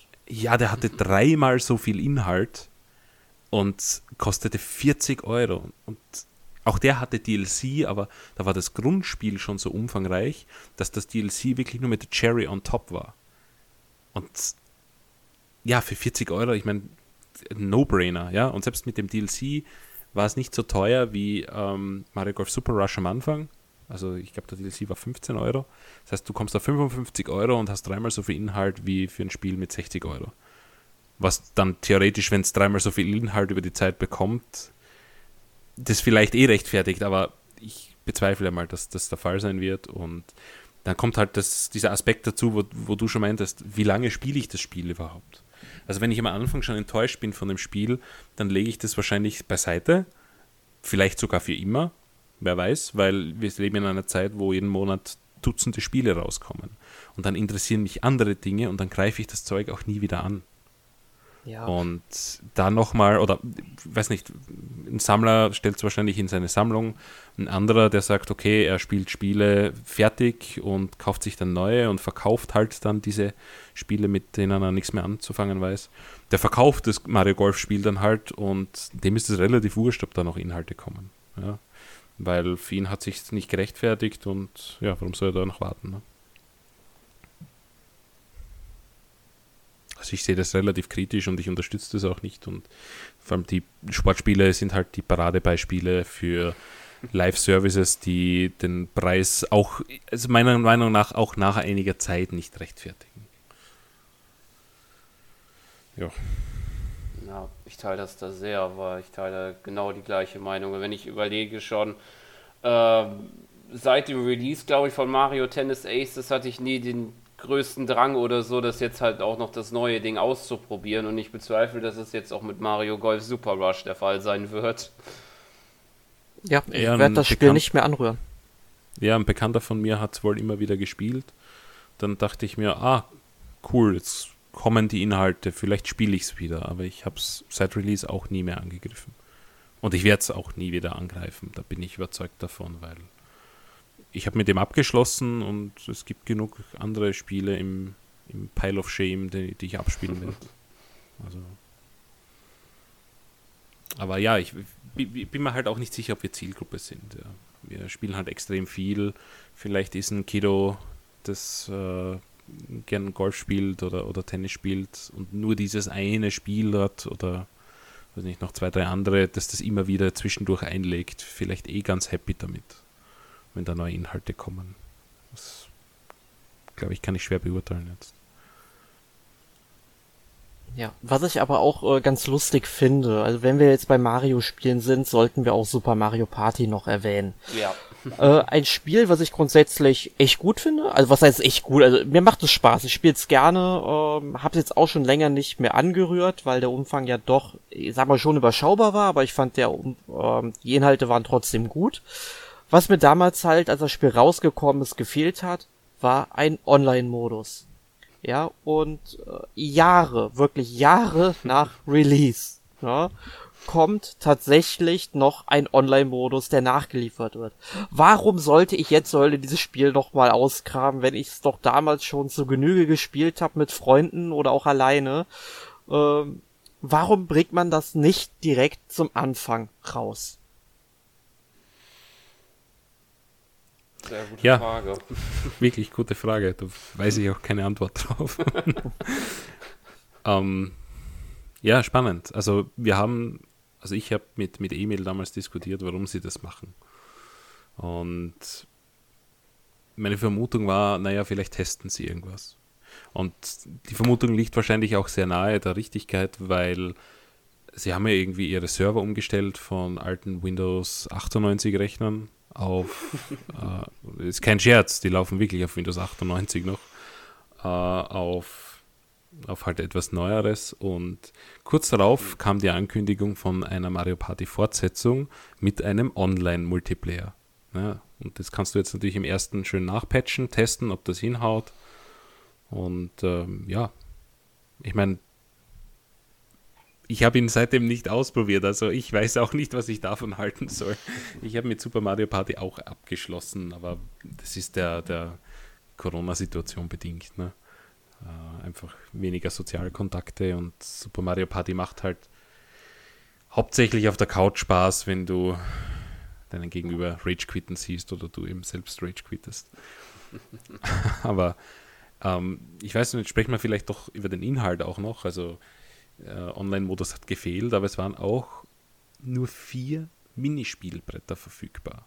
Und ich betone das extra, weil vier Spielbretter schön und gut, ja. Ähm, ich meine, das Original hatte sogar mehr und war am N64, aber die Spielbretter waren so klein, dass du mit einmal Würfeln mehrere Runden hast drehen können. Und klar, es war besser als die Vorgänger, aber die Vorgänger waren ja auch wirklich abgrundtief schlecht. Aber ich finde auch, Super Mario Party ist selbst nach dem Online-Modus keine 60 Euro wert.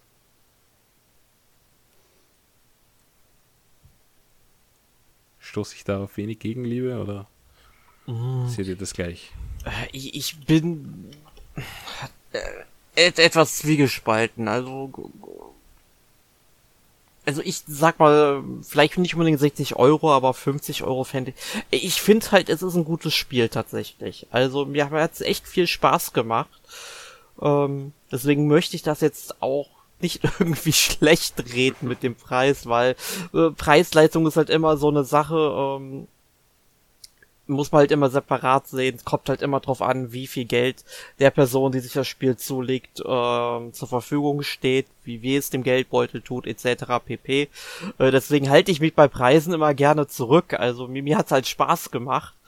Ähm, ob ich es mir für 60 Euro jetzt kaufen würde, vermutlich eher nicht, weil so häufig spiele ich es dann doch nicht im Mehrspielmodus. Ich war hier, sage ich mal, eher in der ähm, begünstigten Position, dass ich das Spiel damals testen konnte. Ähm, habe es also von Nintendo gestellt bekommen, deswegen ähm, fällt es mir da schwer, jetzt so ein Urteil zu fällen, ob mir das Spiel den Preis jetzt wert ist. Das ist jetzt auch schon länger her, wo ich es letztes Mal gespielt habe. Ähm, aber mir gefiel es halt, ne? Und deswegen, ähm, ich hatte da auch echt einige schöne Stunden Spaß mit. Deshalb ähm, würde ich schon sagen, dass man sich das Spiel für den Preis zulegen könnte. Wenn du jetzt nur den, Urteil, äh, den Umfang beurteilen würdest, wärst du der gleichen Meinung? Weil Spaß hat es mir auch gemacht. Also ich muss ehrlich sagen, ich war überrascht, dass es so viel besser ist als die letzten Mario Partys, aber die waren halt auch, ehrlich gesagt, wirklich, wirklich schlecht. Also böse Zungen könnten behaupten, es war keine Kunst, besser zu sein als die letzten Mario Partys, aber ich, ich bin da immer vorsichtig, weil die Geschmäcker sind verschieden. Ne? Aber es war definitiv, ähm, waren da Versuche dabei, die nicht gefruchtet haben. Also diese neuen Gameplay-Ideen mit gemeinsamen äh, Kämpfen gegen Bowser und Co. Äh, Mario Party war für mich eigentlich Mensch ärger dich nicht und äh, das auf die harte Tour. Und das war es halt zum Schluss dann nicht mehr. Ne? Ja.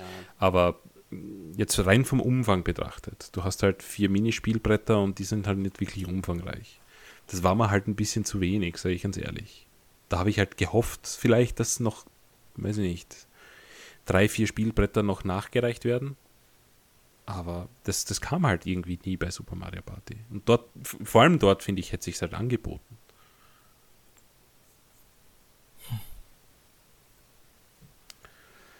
Also, schwierig. Ja. Und vor allem, dann ist halt auch die Frage, wie definiert sich dann der, der, das Preis-Leistungs-Verhältnis. Ne? Weil du hast halt gesagt, du hast jetzt auch schon lange nicht mehr gespielt. Ich habe es lange nicht mehr gespielt. Also hat es offenbar wenig Wiederspielwert oder ist es wirklich der Pandemie geschuldet, dass wir das nicht mehr spielen? Hast du jemals den Online-Modus ausprobiert? Weil das würde ja dann prinzipiell keine Ausrede mehr sein. Nee, nee, also der kam jetzt einfach viel zu spät, einfach weil ich habe das ist das Problem. Ich habe mit diesem Spiel, wie du so schon sagst, abgeschlossen. Also ich habe es damals genug gespielt. Ich würde es vielleicht auch noch mal rausgraben, wenn irgendeiner meiner Freunde mal dann eben hier wäre und der das gerne mal ausprobieren möchte. Dann wäre ich da sicherlich dabei. Aber grundsätzlich äh, würde ich so nicht mehr rauskramen tatsächlich. Aber das kommt natürlich auch wieder darauf an, wie häufig du Mehrspieler-Titel eben spielst. Und wenn du es häufig machst und gern online spielst, dann würdest du es deshalb bestimmt nochmal rauskramen. Aber das mache ich halt nicht, weil, wie gesagt, ich zahle nicht Geld für so schlechte Internetverbindungen bei Nintendo. Ja. Das fällt mir nämlich auch noch ein. Es steht eigentlich, es steht und fällt eigentlich mit den Leuten, mit denen man ähm, Super Mario Party on äh, ja, mal Party online spielt. Wenn die eine halbwegs gute Internetverbindung haben, dann kann es funktionieren. Ich habe auch schon ein, zwei Runden erlebt, wo es überhaupt nicht funktioniert hat. Ähm, und das ist auch so ein bisschen auch die Sorge, die ich jetzt auch mit äh, Mario Party Superstars habe, indem man ja auch mit äh, zufälligen Spielern spielen kann, weil in Super Mario Party kann man ja nur mit Freunden zusammenspielen erstens, wie das funktionieren soll, weil man sich ja nur mit den Icons halt äh, kommunizieren kann. Und zweitens halt, wie gesagt, ob es da nicht ständigen Spielabbrüchen gibt. Oder Verbindungsabbrüchen. Ja, ich denke, wir werden es abwarten müssen, wie gut das funktioniert.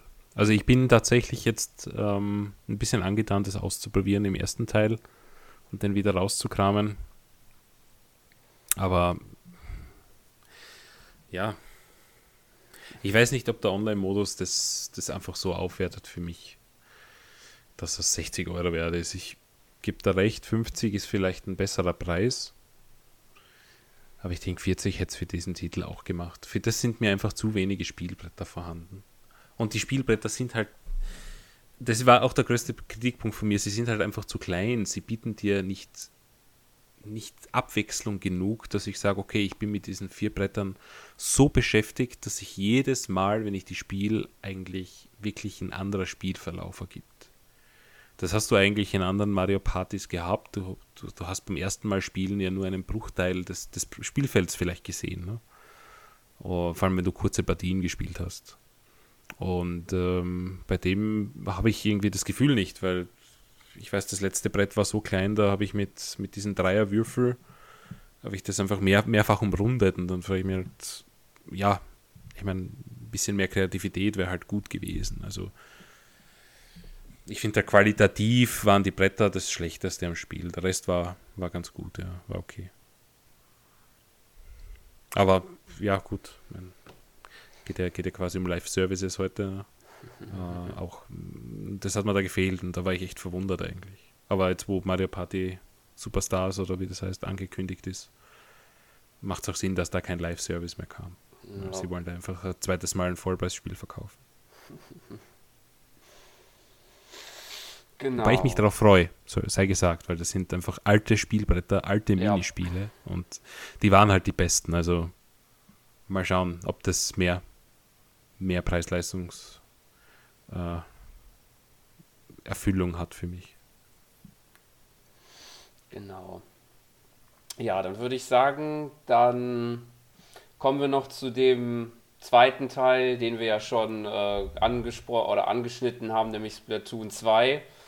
Ich denke, da haben wir ja schon das eine oder andere besprochen. Es ist ähnlich wie zu Splatoon 1 auch. Man hat ein Grundprinzip, ähnlich wie Splatoon 1 mit Story-Kampagne und verschiedenen Waffen- und Ausrüstungspool, halt mit noch dem Zusatz ähm, des Salmon Runs, den Modus, den man ähm, ja zu gewissen Zeitpunkten dann halt spielt, der im Gegensatz zu den normalen Online-Modi halt kooperativ ist mit Freunden. Und die Besonderheit ist noch, dass später ein erweiternder DLC herauskam, nämlich der Octo Expansion, der nochmal eine Zusatzstory bot. Ich würde sogar fast sagen, sogar deutlich ne, nicht deutlich, aber schon ein bisschen äh, vom Umfang her größer als die normale Splatoon 2 äh, Geschichte. Und halt, dass man statt äh, den Inklings halt als Octoling spielen kann, was halt ja nur ein bisschen optisch an, anders ist, weil vom Prinzip her können die ja das gleiche. Die normalen Inklings und Octolings, die man davor gespielt hatte. Und den habe ich mir sogar gekauft, weil die Freundin das gespielt hat. Ähm, habe ihr zugeschaut, hat, hat mir gefallen, aber ich bin noch nicht durch, weil das ist irgendwie im, im Pile of Shame verschwunden, mehr oder weniger. Aber ich denke, äh, was ich so mitbekommen habe, war es eine gute Expansion, die, glaube ich, auch das Geld wert war. Also sie hätte sich zumindest nicht beschwert negativ, was, was das betrifft. Würde ich auch sagen. Also ich habe den durchgespielt und ich fand, der hat sich da schon gelohnt. Ja, weiß nicht, wie preislich wirst du das gesehen? Splatoon 2 kostet ja 60 Euro. Ähm, hat ja doch relativ viel Umfang zum Start gehabt. Im Vergleich zu Splatoon 1 natürlich viel mehr. Hat die 20 Euro Preissteigerung für dich war die, war die okay oder? Ich würde sagen schon. Egal?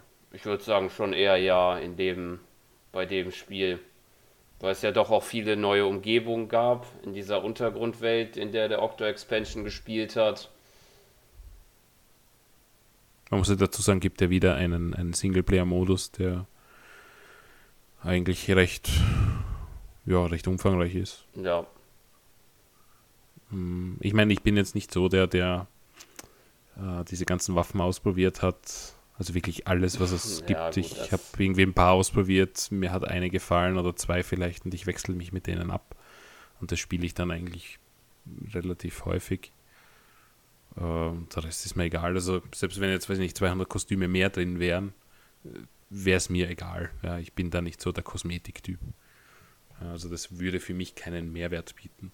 Aber dadurch, dass ich Splatoon 2 halt sehr viel im Multiplayer-Modus gespielt habe, auch online,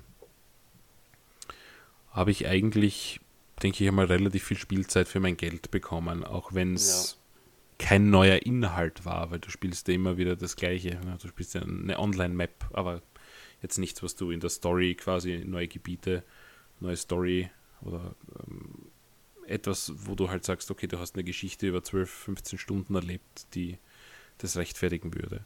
Aber kann man natürlich auch rechtfertigen, ist ein FIFA 60 Euro wert. Na klar, wenn du es, weiß nicht, ein Jahr lang 2000 Stunden spielst, ist es wahrscheinlich das wert gewesen, aber du bist immer am gleichen Grasen, du bist immer zwei Mannschaften gegeneinander, also das könnte nicht simpler sein in Wirklichkeit. Ne? Ja, und halt auch ja, den wenigen mein... Aufwand durch halt äh, den nächsten Teil, der ein Jahr später kommt und man da nicht viel ändern muss und es trotzdem ordentlich verk sich verkauft. ja, ich habe aber einen, einen, großen Kritikpunkt, weil Splatoon 1 haben wir auch schon gesagt, Live-Service, gibt immer wieder Quality of Life Improvements, neue Gegenstände, neue Kostüme und so weiter. Und auch das Splatfest. Und das Splatfest wurde dann aber zu einem gewissen Zeitpunkt gekillt. Mhm und dann wurde angekündigt, es kommt Splatoon 3. Und das ist etwas, was ich nicht verstehe, weil warum Splatoon 3? Erstens mal, was macht es anders zu Splatoon 2, dass ich nochmal Vollpreis hinlegen muss? Und warum killt man das Splatfest inzwischen? Du hast jetzt quasi die Wartezeit auf Splatoon 3, kannst noch immer online spielen, aber du hast diese wiederkehrenden Events, die halt auch nicht viel Spieler wieder zurück zum Spiel gebracht haben. Weil ich habe das bei uns beobachten können. Wir haben beide zum Splatfest immer wieder Splatoon 2 rausgekramt. Ja, wir haben das ein bisschen gespielt danach wieder und dann nach ein paar Tagen haben wir andere Sachen einfach aus dem Backlog gespielt oder neue Sachen, die erscheinen, äh, erschienen sind. Aber sobald Splatfest war, haben wir alles andere gestoppt und Splatfest gespielt und danach auch eben Splatoon 2 wieder. Und seitdem das Splatfest tot ist, spiele ich kein Splatoon 2 mehr. Also warum killt Nintendo eigentlich den Live-Service? Und gibt dir nicht sofort Splatoon 3? Sondern sie killen ihn einfach und sagen, ja, jetzt könnt ihr warten. Ist uns wurscht, was macht's inzwischen? Sogar ein ganzes Jahr warten. naja, hat das ein fixes Release? Ich glaube nee, noch nicht. Stimmt, ne? 2022 nur, aber sagen wir mindestens ein Jahr warten. Ja, und ich weiß nicht, das killt das ganze Momentum irgendwie und, und auch den Hype. Wobei ich ja kein Freund von Hype bin, aber teilweise vergesse ich total, dass es Platoon gibt in, in meiner Library, weil das Splatfest war halt immer wieder so ein Reminder, hey. Und das hätte dich ja auch reminden können, hey, Splatoon 3 kommt bald. Ich weiß zwar nicht, ob ich mir das kaufen werde, aber so die Frage, was das anders macht, weil wenn es nur ein Reskin ist oder so wie FIFA, einfach ein Roster-Update. Ja, da habe ich auch die große Befürchtung, dass es halt sehr ähnlich zu Splatoon 1 und 2 sein wird. Und ich habe Splatoon 1 und 2 schon nicht wirklich gemocht. Also die müssten halt bei Teil 3 äh, wirklich viel, viel anders machen. Und ich finde vor allem auch mehr Singleplayer-Inhalte auch noch bieten. Also quasi so vom Umfang her von dieser Octo-Expansion vom zweiten ja. Teil. Also vor allem das Problem ist halt, irgendwann werden die Server für dieses Spiel nicht mehr laufen. Du kannst es dann eben nicht mehr spielen. Und irgendwann wird es halt auch allgemein keiner mehr spielen. Und was willst du dann mit diesem Spiel im Regal machen? Ne, und deswegen, wenn man es halt irgendwann noch mal rauskramen will, muss es eben Inhalte geben, die ich auch ohne Internet spielen kann. Ja, oder zumindest auch einen lokalen Multiplayer bieten. Zum Beispiel. Hm. Ja, ich glaube, wir können alle drei nichts dazu sagen, weil es einfach keine Infos zu Splatoon 3 gibt. Also ist halt die Frage, steht im, im, in den Sternen, was da kommen wird und ob es nur ein, ein Melken der Marke ist oder ob das wirklich sehr, sehr viel anders macht. Und auch, wie Erik schon sagt, äh, offline Multiplayer vielleicht mit sich bringt, dass du das in 20 Jahren auch noch spielen kannst. Ich denke, Splatoon 3 ist schon eine beliebte Marke, die hat sich etabliert, sonst wird kein dritter Teil angekündigt sein. Und ähm, ja, ein bisschen längerfristig denken vielleicht. Und vor allem, wenn der Online-Modus von Nintendo nicht so ausgeprägt ist, dass es überhaupt keine Probleme gibt. Offenbar hattet ihr zwei Probleme. Ich war da eigentlich relativ gesegnet. Ähm, dann, oder wenn man, weiß ich nicht, eine lokale Party macht, in Zeiten, wo man vielleicht wieder Partys machen kann. ähm, einfach eine Splatoon-Party dann einmal, das nicht online stattfindet, das wäre dann schon recht, recht interessant. Ja. Aber ich denke, das ähm, werden wir in einem anderen Podcast mal besprechen. Okay. Wenn dann vielleicht Splatoon 3 mal rauskommt. Genau. Wir, wir ich denke, wir haben noch zwei. Ja? Ja, wir, genau, ich wollte jetzt sagen, wir sollten jetzt auch noch über die genau. Pokémon sprechen. Genau, wir haben noch äh, zwei, zwei Negativthemen. Ich denke, dann können wir mit einem Positivthema noch abschließen. Ja. äh, Pokémon Schwert und Schild, Podcast 306. Ich glaube, ich habe mich schon massiv drüber ausgelassen. ich überlasse euch zwei das Wort, weil Sonst wird das ein halbstündiger Monolog, warum man das Spiel nicht angreifen sollte. Michael, du kannst keinen Menschen dieses Wort überlassen, der dieses Spiel nicht gespielt hat bisher. Das funktioniert nicht. Oh. Ja, dann. Äh ich habe super viele Pokémon-Spiele aus den letzten Generationen noch überhaupt nicht gespielt. Die stehen bei mir alle im Regal, auch doppelt, also beide Editionen immer, ja. Aber ich kann wirklich nichts zu Schwert und Schild sagen, tatsächlich. Ja, ich konnte vermutlich viel zu viel sagen, aber ich werde es einfach zusammenfassen. Äh, Sören, hast du es auch gespielt? Ja. Oder? Hm. Ich bin mir nicht sicher, mit wem ich den Podcast damals gemacht habe. Mit, ich glaube, mit Jonas und mit mir. Ich glaube, okay. ich kann mich da so vage noch dran erinnern. ja, dann einfach mal reinhören in die 306er Folge. Uh, ja, Too Long Didn't Read.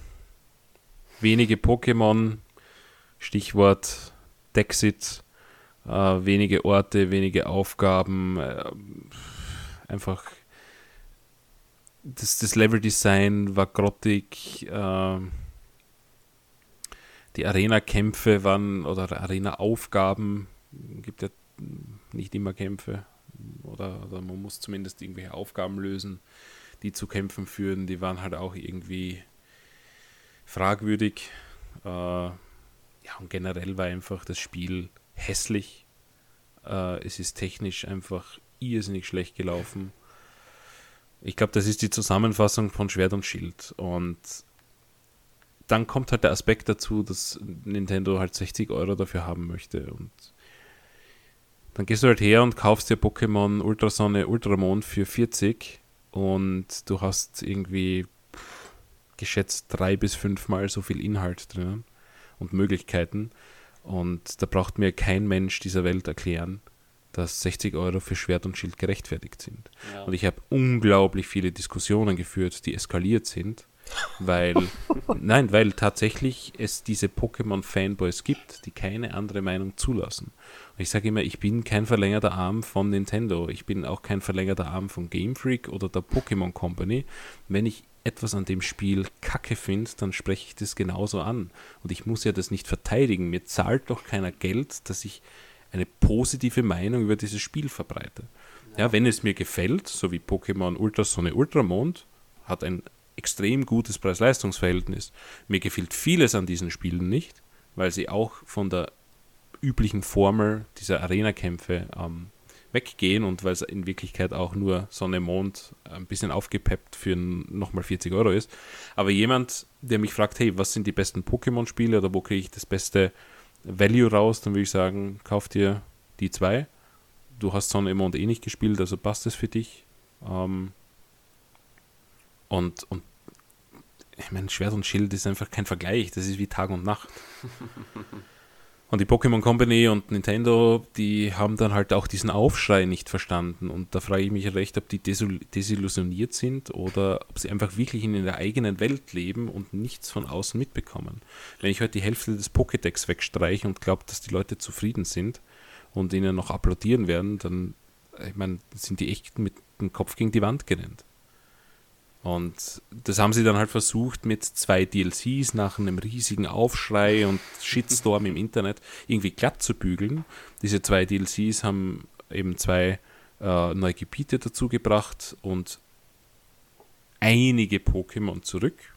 Ja, also es waren dann, glaube ich, statt der Hälfte nur mehr, weiß nicht, 75, 80 Prozent der Pokémon drin. Also auch nicht alle, aber ja, die Leute waren halt mehr oder weniger zufrieden, schätze ich mal. Ähm, ich war es nicht, weil die DLCs, also der erste DLC-Pack äh, war äh, schlecht. Ja. Ich, ich habe den nicht gut gefunden. Das war auf so einer Insel mit, mit Dikta-Suche und mit diesem Haus oder mit diesem Hochhaus, wo du dann diese Kampfbären bekommst. Ähm, ja, ich weiß nicht, war relativ einfallslos, finde ich sie einfach. Ja. Also das war hingeklatscht, äh, da habt ihr ein bisschen Inhalt, werdet schon zufrieden sein, aber es war, ich glaube, es war einfach nur ein glorifiziertes Gebiet, wo du die Pokémon, die sie davor rausgestrichen äh, hast, hast jetzt fangen können. Das, das war's. Und der zweite DLC war mit dieser Legende, äh, um, um dieses legendäre Pokémon oder mystische Pokémon ähm, und, und halt auch diese Raids. Also die Raids waren ganz witzig. Ähm, und der Rest, ja, weiß nicht. Also die legendären Pokémon sind halt einige zurückgekommen, die hast du dann halt fangen können. Aber du bist quasi von einem legendären Pokémon zum nächsten gerannt, ohne wirklich äh, ein Rätsel oder eine Herausforderung zu haben.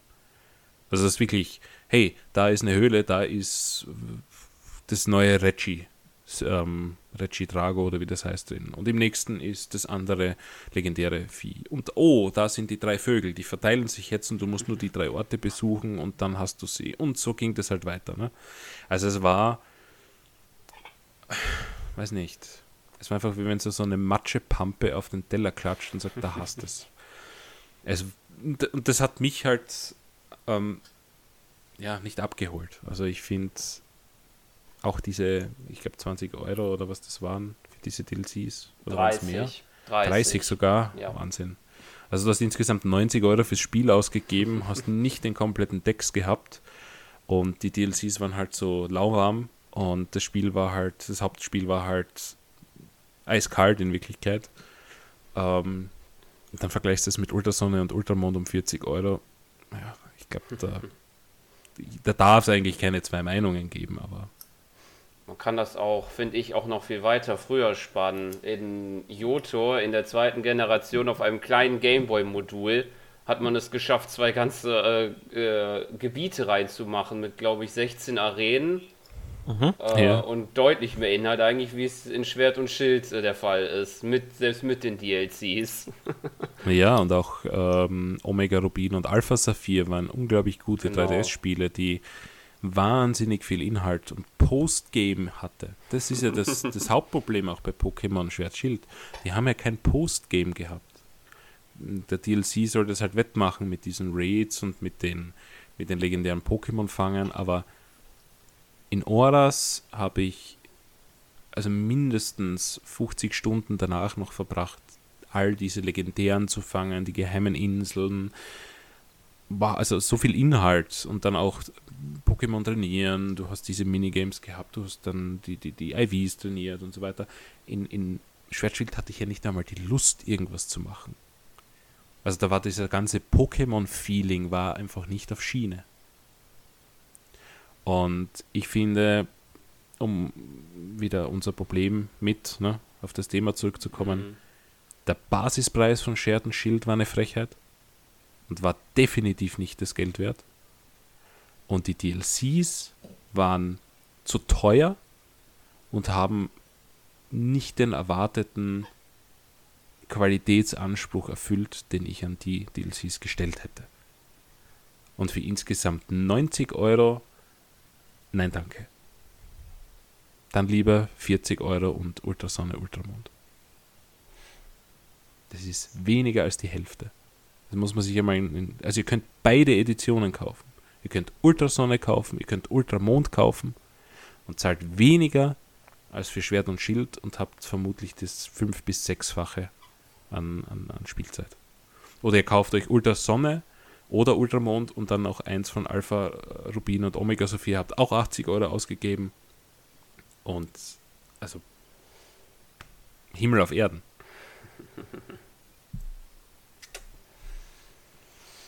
Rant zu Ende. Ja, ich, ich glaube, dem ist nichts mehr hinzuzufügen. Ja. ja. Glaube mal, wenn wir noch bei Pokémon sind, dann glaube ich, können wir ja das Gegenbeispiel nennen. Nur, ich glaube, das muss ich euch überlassen, weil New Pokémon Snap äh, habe ich nur gehört, das soll ein bisschen, ähm, ja, ein bisschen mehr bieten, sozusagen. Ja, auf, auf jeden Fall, Sören. Also ich habe es extra vorhin nochmal gespielt, weil ich dieses Update mitnehmen wollte, damit ich heute auch ein bisschen was dazu sagen kann. Also grundsätzlich muss man sagen, dass das Hauptspiel oder Grundspiel von New Pokémon Snap schon sehr umfangreich ist. Also ich weiß jetzt nicht mehr genau, wie viel Pokémon es sind. Es sind auf jeden Fall über 200, meine ich, die man da fotografieren kann. Es gibt genügend Strecken, wo man dann mit seinem Gefährt rumfahren kann, zu verschiedenen ähm, Uhrzeiten oder, oder Tageszeiten eher gesagt.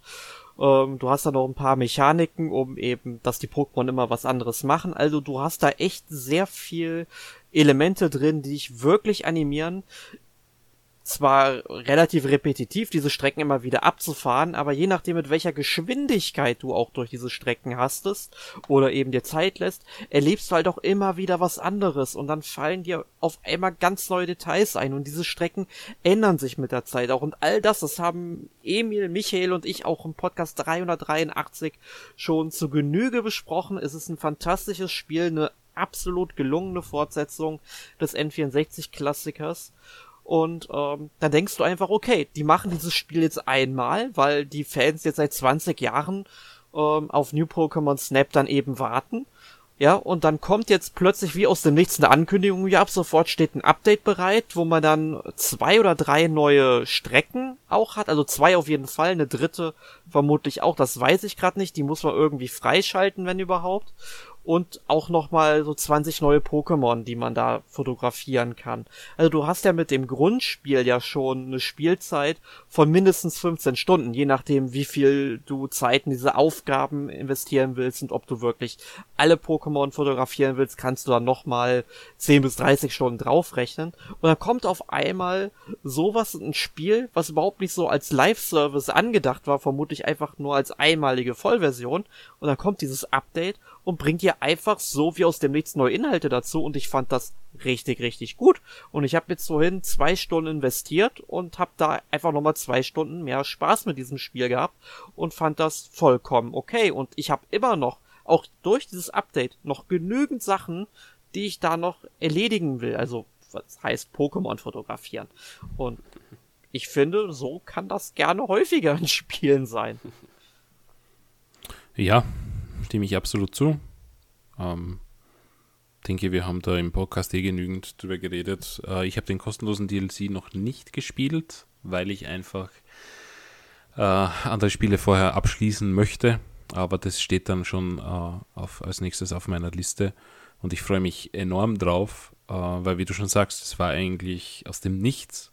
Und das Spiel war prinzipiell schon umfangreich und gut. Und ähm, ich habe noch immer nicht alle Pokémon fotografiert. Da fehlen mir noch einige wenige. Und ähm, liegt auch, auch daran, dass ich keine Lösung nachschauen möchte, weil ähm, ich finde, das nimmt ein bisschen den Spielspaß und vor allem bei Pokémon Snap geht es um Erkundung auch und ähm, diese ganzen kleinen Geheimnisse, auch wie man die besten Fotos zusammenbringt. Und je mehr man sich da verliebt, desto mehr Spielzeit kann man halt lukrieren und mhm. ähm, also bislang ein, ein absolute, eine absolute Kaufempfehlung gewesen.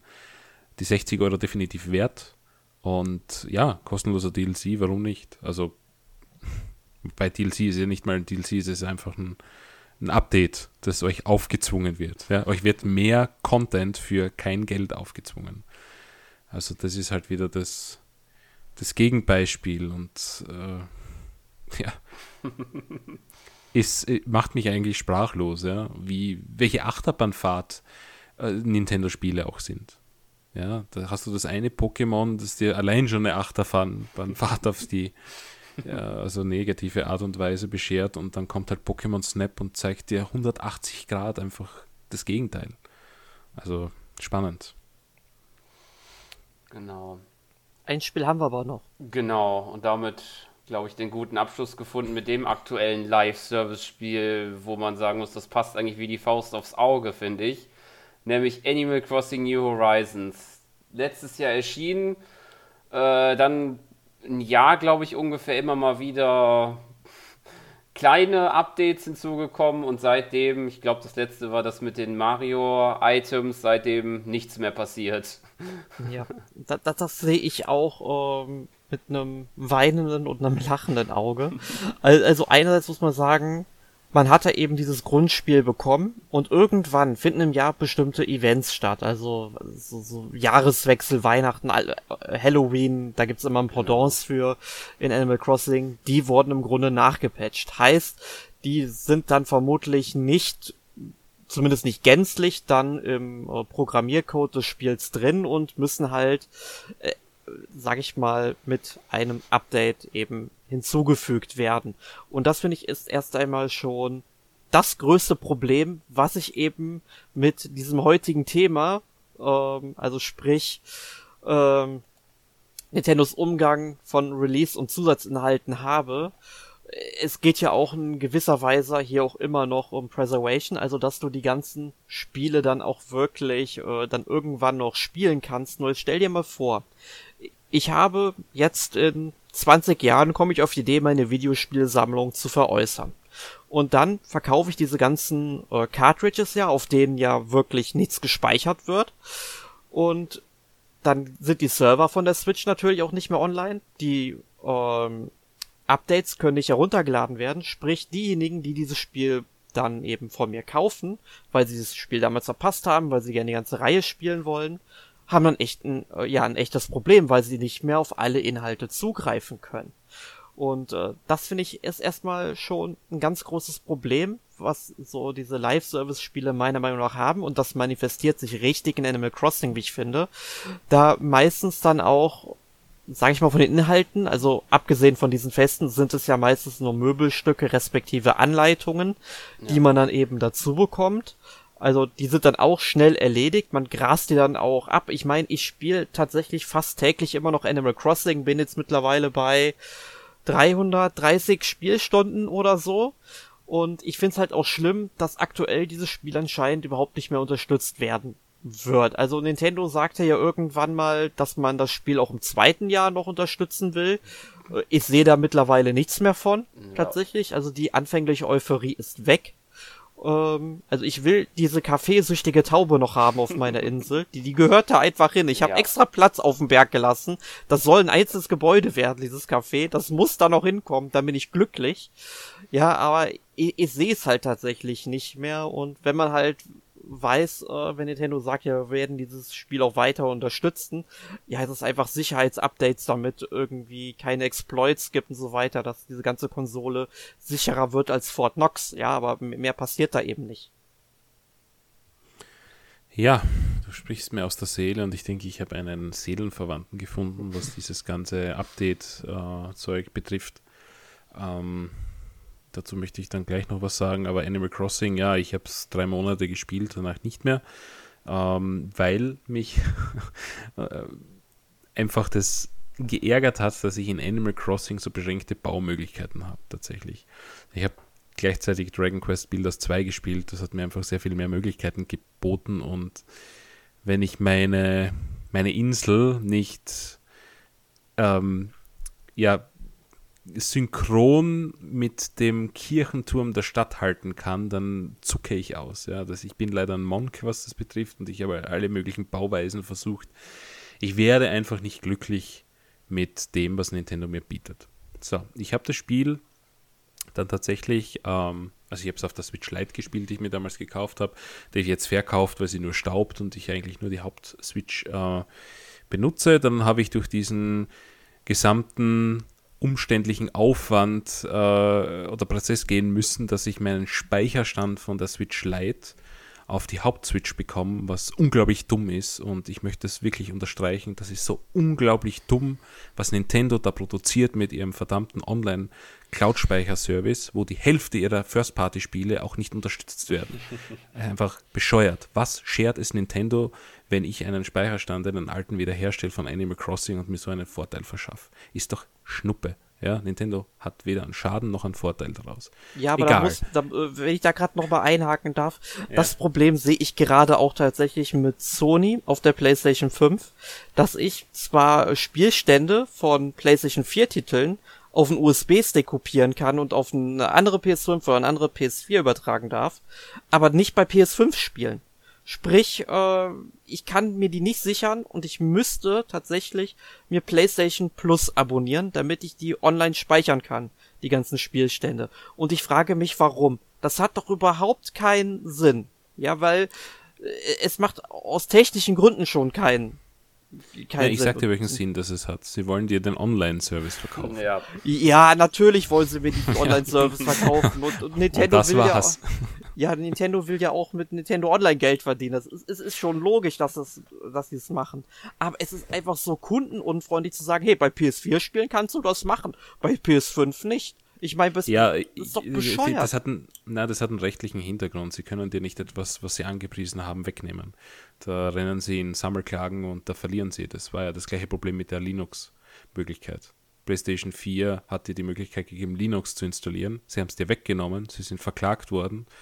Die Kläger haben Recht bekommen und Sony hat Schadenersatz zahlen müssen. Sie können dir das also für die PlayStation 4 nicht wegnehmen, sonst wird sich die Geschichte wiederholen. Ja, und bei der PlayStation 5 geben sie es dir einfach nicht. Das heißt, du kannst auch nicht dagegen klagen. Punkt. Ja, ist ziemlich sicher, dass das das Problem ist. Ja. Aber ich weiß, Speicherstände und so, großes Thema. Ähm, Habe ich auch auf der Wii U genügend Geschichten, die ich, die ich da irgendwie nicht erzählen möchte, weil das reißen einfach nur alte Wunden auf.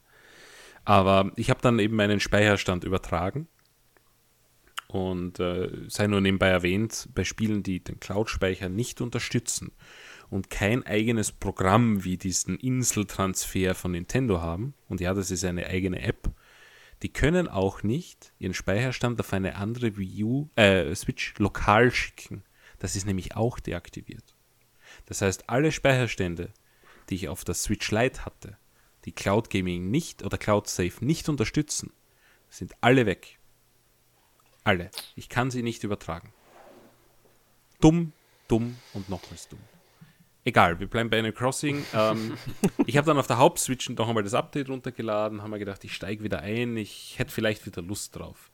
Und dann sagt mir das Spiel, ähm, wollte eine neue Brücke bauen, weil da habe ich irgendwie aufgehört. Hey, du hast schon acht Brücken auf der Insel, ich kann dir keine neue bauen. Passt, Spiel beendet und ich werde es sicher nicht noch einmal spielen, weil das sind einfach so dumme Restriktionen, die ich auch in diesem Spiel nicht verstehe. Ja. Gut. Aber das hat jetzt nichts mit Live-Service zu tun, das sind einfach andere Probleme, warum ich es nicht ja. spiele. Aber der Live-Service hat mich generell abgeturnt, weil ich habe drei Monate wirklich jeden Tag stundenlang gespielt. Wirklich intensiv und es ist einfach beschnitten. Äh, wenn ich das jetzt mit New Leaf am 3DS vergleiche, dass Day One einfach mehr Inhalt hat äh, und mehr Möglichkeiten und eigentlich nie ein Update erhalten hat, bis Jahre später dieser Campingplatz kam, warum auch immer, ähm, war ich einfach happy. Ich habe 40 Euro gehabt und es, es, es, war alles auf der Cartridge, so wie Erik halt sagt. Es war alles auf der Cartridge und ich kann die 3DS Cartridge auch in 20 Jahren noch einstecken. Dann habe ich vielleicht nicht diesen Campingplatz, außer Nintendo hat neue Cartridges produziert und die mit draufgepackt. Das machen sie ja manchmal. Ähm, aber ansonsten ist auch das Grundspiel drauf und jedes Event ist Jahre voraus programmiert und, und triggert dann und ich bin happy. Bei Animal Crossing habe ich Pech gehabt. Ja. Da habe ich am Anfang einfach so wenig Möglichkeiten gehabt, dass ich gerade über die ersten Monate hinweg kam, über die Runden kam und dann haben sie es halt immer nachgepatcht. Und das ist halt für mich das ein ganz, ganz falsches Signal, das nicht nur Nintendo schickt, sondern auch alle anderen. Du kriegst halt ein unfertiges Spiel, du kriegst äh, eine Feature Complete, na, du kriegst nicht mal eine Feature Complete Version, das ist eigentlich eine Beta Version, sondern du kriegst eine Alpha Version von einem Spiel. Die ist ja nicht Feature Complete. Alpha Version ist, sie rennt, sie läuft und du kannst ein bisschen was machen. Und das bekommst du von Nintendo. Und dann über die nächsten Monate hinweg kommt halt neue Inhalt hinzu, neue Features und irgendwann nennen sie es dann Feature Complete und dann ist es halt vorbei. Mich schockiert es, dass ihr sagt, es kommt kein Update mehr, weil ich weiß, dass zum jetzigen Zeitpunkt nicht mal annähernd so viel Inhalt drin ist wie auf dem 3DS. Und auch da wieder das Problem, kostet 60 Euro, verkauft sich natürlich wie warme Semmeln, weil Animal Crossing. Aber New Leaf, ich meine, der Vergleich, 40 Euro, alles auf Cartridge, viel mehr Inhalt, Day One. Plus ein Gratis-Update danach mit dem Campingplatz. Es ist halt ein schweres Argument zu finden für New Horizons. Ja, aber ich muss trotzdem jetzt für New Horizons mal eine Lanze brechen. Ähm, ich muss sagen, ich habe ja mehr als 300 Stunden dieses Spiel investiert. Und ich glaube, die meisten Stunden davon haben mir auch wirklich Spaß gemacht. Ja, weil momentan zieht es sich jetzt halt langsam, weil mir halt nur ein paar Insekten und ein paar Kunstwerke fehlen. Die würde ich gern irgendwann noch komplett in meinem Museum drin haben ist halt manchmal wirklich nervig, so manche Insekten, Fische und so weiter dann in die Finger zu bekommen. Und bei Kunstwerken ist es natürlich noch schlimmer, weil es halt einfach noch mehr zeitabhängig ist, was man halt nicht beeinflussen kann, wenn Rainer mal wieder auf der Insel vorbeischaut. Ähm, ja, aber trotzdem, ich, wenn ich jetzt schon mehr als 300 schon dieses Spiel investiert habe und ich habe 60 Euro dafür ausgegeben, dann habe ich ja im Grunde für jede Spielstunde nur 5 Cent bezahlt, im Grunde sozusagen. Und ich finde, das ist schon eine sehr gute Preisleistung, die dieses Spiel bietet. Und mir hat das auch sehr viel Spaß gemacht, die ähm, Insel zu gestalten. Und ich meine, ich verstehe deine Argumente, die du halt sagst, dass es halt dann immer mal wieder so ein paar Hindernisse gibt, wie du schon sagtest, dir zum Beispiel mit den ähm, acht Brücken, dass es eben nicht mehr gibt. Oder dass, wenn man halt umgestalten will, muss man erst etwas abreißen dann erst am nächsten Tag kann man dann, sage ich mal, die neue Brücke dann ähm, erstellen, dann muss man wieder einen Tag warten, bis sie fertig ist. Das kann ich alles nachvollziehen, dass das eben ähm, halt über Zeit ist. Aber im Endeffekt motiviert mich das tatsächlich, also mich persönlich jetzt, äh, eigentlich dieses Spiel wieder ähm, anzuschmeißen, weil ich ja jeden Tag dann trotzdem gucke, wo ist die blöde äh, Flaschenpost, wo ich eine Anleitung rauskriege, welches der Tierchen bastelt jetzt wieder was und äh, ja, also ich, ich finde es dann trotzdem immer schön zurückzukehren tatsächlich. Lass es mich anders formulieren. Gibt ja da völlig recht, Spielzeit und, und Preis-Leistung-Verhältnis passt ja nach wie vor. Aber was hat Animal Crossing New Horizon oder Nintendo dazu bewogen, quasi 60 Euro dafür zu verlangen und das eigentlich nur äh, mit, mit dem, einem Grundgerüst auszuliefern und im Vergleich zu New Horizons, das 40 Euro gekostet hat und einfach komplett ist tatsächlich. Ne, also wir sind ja heute bei, bei dem Thema ja. unser Problem der Release-Politik. Das finde ich halt, muss man kritisieren Und äh, ich finde, New Leaf mit 40 Euro hat halt ein, ein viel besseres Preis-Leistungs-Verhältnis, was Inhalt und, und Completeness betrifft, als äh, Animal Crossing New Horizons mit den 60 am Anfang gehabt hat. Ja. Klar, es hat jetzt den Inhalt dazu bekommen, aber jetzt gehen wir wieder auf das Thema zurück, was machst du in 20 Jahren? Da bleibt das Spiel halt auf dem Stand, was es am Anfang war, nämlich Bare Bones. Und wenn du in 20 Jahren dann beide Spiele einlegst, hat halt New Leaf die Nase um, um ein Vielfaches vorne. Ne? Ja, also da kann ich dir wiederum wieder zustimmen. Ja. Na, ansonsten natürlich Animal Crossing, ich habe es auch, ich glaube nicht, also ich kenne Leute, die haben vierstellige Spielzeit, ja, das sind 300 Stunden, auch Kindergeburtstag. Ich glaube, ich habe so ungefähr 100 Stunden gespielt und hatte auch meinen Spaß damit und ich meine, wenn man 100 Stunden ein Spiel spielt, denke ich, kann man nicht bestreiten, dass man keinen Spaß damit hatte. Ansonsten wäre man wahrscheinlich Masochist. Äh, ja, da kenne ich aber auch Beispiele, die ich dir nennen könnte. aber ja, prinzipiell, Animal Crossing geht natürlich immer. Aber ich bin halt von der Release-Politik dieses Spiels enttäuscht und äh, kritisiere das, denke ich, zu Recht auch. Ähm, ja, und wenn da nichts mehr kommt, äh, keine Ahnung. Ja. Schwierig. Aber jetzt muss ich mal Sören fragen. Du leitest ja unseren Podcast heute. Mhm. Wie siehst du das denn in Zukunft? Werden wir weiter mit diesem Problem zu hadern haben oder wird sich dieses Problem irgendwann deiner Meinung nach lösen? Mm, ich denke, es kommt auf, wie man das auch schon im Podcast gesehen hat, auf das, Franchise, auf das Franchise an. Aber bei manchen Serien, da sieht man, es funktioniert.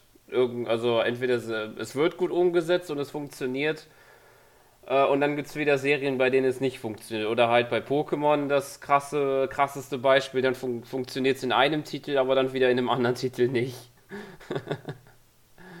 also ich denke, ähm, das äh, wird noch erhalten bleiben, nur halt je nach äh, Franchise mal mehr, mal weniger problematisch. Und ich wollte auch noch anmerken, mir ist auch noch eingefallen, ich hatte zu Animal Crossing New Horizons tatsächlich so ähm, ein Special geschrieben, was ja in die Kerbe geht, nämlich Animal Crossing ein Jahr später, wo das nochmal ein bisschen detaillierter aufgeschrieben ist, was äh, passiert ist im Laufe des Jahres. Wer sich den anlesen will, ich denke, im Beitrag wird dann ja noch eine Verlinkung dazu sein.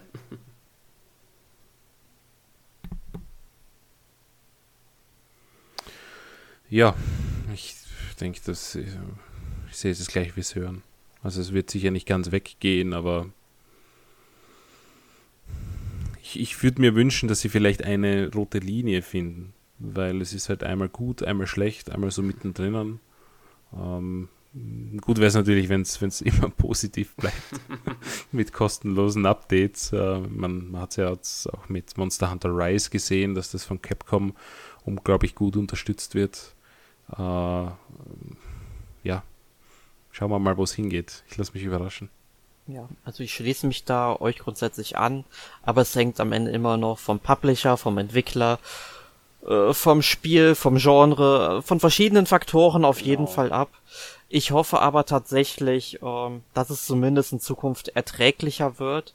Also klar, positive Inhalte, äh, kostenlose Inhalte nehmen wir immer sehr gerne an, aber sie sollten auch in einem gewissen Verhältnis stehen. Ich möchte gerne in Zukunft, dass Spiele möglichst vollständig erscheinen und dass DLCs oder Zusatzinhalte auch als Live-Service und so weiter und so fort dann ähm, in einem gesunden Verhältnis stehen, dass ich eben, wie gesagt, immer noch ein äh, grundsolides und funktionierendes Grundspiel habe und wenn dann irgendwann Zusatzinhalte kommen, dann gerne in einem gesunden Umfang. Die können auch gerne etwas kosten, aber sie sollten halt dann auch im Verhältnis stehen. Ganz genau. Gut, dann glaube ich, sind wir an dem Punkt angekommen, wo wir unser Hauptthema abgeschlossen haben und kommen zur obligatorischen Reihe, was wir letzte Woche gespielt haben. Und richte das Wort an Michael. Ja, was habe ich diese Woche gespielt? Meine kleine Hassliebe ist äh, bald zu Ende und zwar Skyward Sword HD. äh, ihr habt es vor kurzem im Podcast gehört, wo ich mir einen kleinen ähm, äh, Schlagapplausch würde ich jetzt nicht nennen, aber wir haben ausführlich äh, mit ähm, jetzt wird mir der Name nicht ein, Jonas, Jonas ja. äh, geredet. Und ja, es ist auch, also wir haben mehrmals schon drüber geredet im 3D Zelda Podcast äh, letzte Woche oder vorletzte Woche im äh, dedizierten Podcast. Und auch jetzt, äh, die Meinung bleibt gleich. Es ist das schlechteste 3D-Zelda-Spiel, das Nintendo auf den Markt geworfen hat. Und ja, es wird nicht besser. Also ich habe es ähm, fast durch. Bin jetzt mit dem letzten Tempel durch. Das heißt, mir stehen jetzt die letzten, ich glaube, drei Bosskämpfe äh, bevor. Ähm, ich habe im Podcast tatsächlich vergessen zu erwähnen, dass der Verbannte äh, die Ausgeburt der Hölle ist, auch für dieses Spiel. ähm, ja, bislang hatte ich dreimal das Vergnügen. Es kommt noch einmal ähm, die wiederholten Kämpfe gegen Girahim und äh, einfach die, dieses ständige Neubesuchen dieser drei Gebiete. Das ist einfach, boah, vor allem das letzte Drittel zieht sich so extrem. Ja, aber ich bin bald durch. Das ist das Positive. Dann kann ich es in den Kasten, Kasten stellen und sagen, ich habe das Spiel zweimal äh, quasi besiegt tatsächlich besiegt, weil das Spiel selbst ist einfach der Nemesis. Ja, dann habe ich äh, noch gespielt äh, Psychonauts 2. Äh, etwas länger schon, weil ich habe einen Review-Code auch dafür bekommen für die Xbox Series X. Äh, bin aber auch ähm, Backer des Spiels. Ähm, nicht auf Kickstarter, das haben sie auf der eigenen Plattform damals gemacht. Äh, ich habe nachgeschaut. Äh, Ende 2015 habe ich das Spiel gebackt. Also das ist schon ein bisschen her.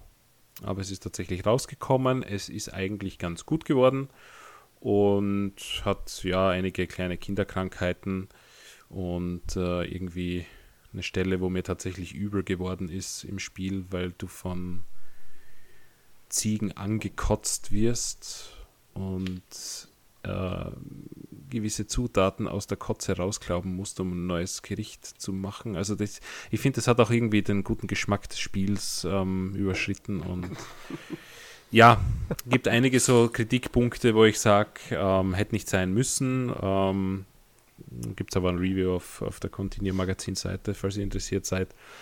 Ähm, ich habe es eine 8 von 10 gegeben, also ist doch ganz solide. Äh, ja, aber hätte besser sein können in manchen Bereichen. Äh, sind einfach ähm, Platforming, Bauchweh, ja. Das, das ist es. Sonst ein relativ gepolischtes Spiel. Und dann habe ich diese Woche die Oculus Quest 2 mir bestellt. Und äh, sie ist so viel besser als die Oculus 1. Ähm, man mag es kaum glauben, aber mehr Auflösung bringt wirklich mehr Spielspaß. Äh, vor allem wenn es um VR geht. Ähm, da sieht man jetzt eigentlich überhaupt kein Gitter mehr, kein Fliegengitter und es ist eine, ein unglaublich schönes Erlebnis. Äh, da habe ich The Room VR ausprobiert. Ich denke mal, manche kennen es vom, vom iOS oder vom, vom Android. Betriebssystem. Äh, ist ein Spiel, wo du einfach in einem Raum bist und gewisse Rätsel hast, äh, wo du ein Item äh, das du findest, bei einem anderen ähm, Objekt anwendest und kleine Schalter ausführst, kleine, kleine ähm, weiß nicht, Geheimfächer entdeckst und dich da halt irgendwie durch die Story äh, rätselst. Ähm, macht mal Spaß, habe auch eine, an, einige andere Spiele, die ich noch spielen werde. Und ja, also Thema VR ähm, nach wie vor für mich äh, interessant. Ähm, hat noch nie Probleme gemacht bei mir, muss ich auch dazu gestehen. Ich kenne einen Haufen Leute, die bei VR einfach äh, äh, ja, am WC landen und die Kloschüssel umarmen. Das äh, habe ich Gott sei Dank nicht das Problem. Finde aber, dass das Thema ein bisschen in Vergessenheit geraten ist und ich würde mal sagen, der Inhalt recht übersichtlich erscheint, was aber auch wieder angenehm fürs Geldbörsel ist. Also ich werde mich nicht beschweren. Dafür bekommt man halt weniger Ramsch und tatsächlich mehr spielbare äh, Erlebnisse. Bin positiv angetan und freue mich auch auf die PlayStation VR 2. Mal schauen, was Sony dann da noch raushaut. Ja, das war's von mir. Ja, also ich bin auch mal tatsächlich ähm, gespannt, wie das mit VR noch so weitergeht.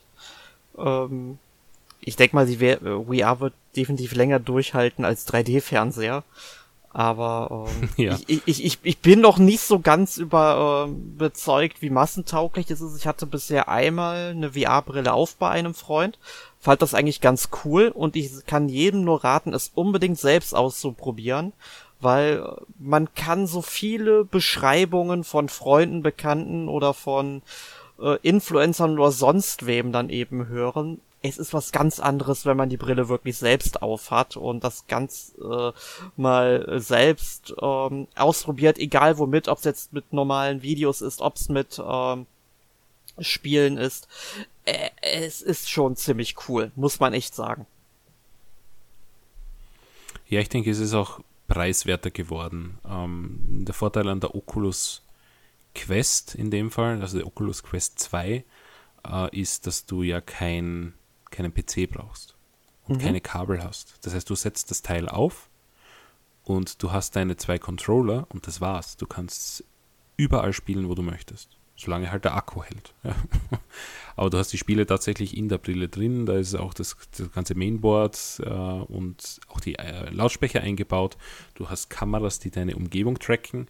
Du hast ja beispielsweise bei der ersten Vive äh, Kameras gebraucht, die deine Position bestimmen im Raum. Auch die PlayStation VR 1 muss dich filmen, damit sie weiß, wie das Headset sich bewegt. Das fällt bei der Quest alles weg.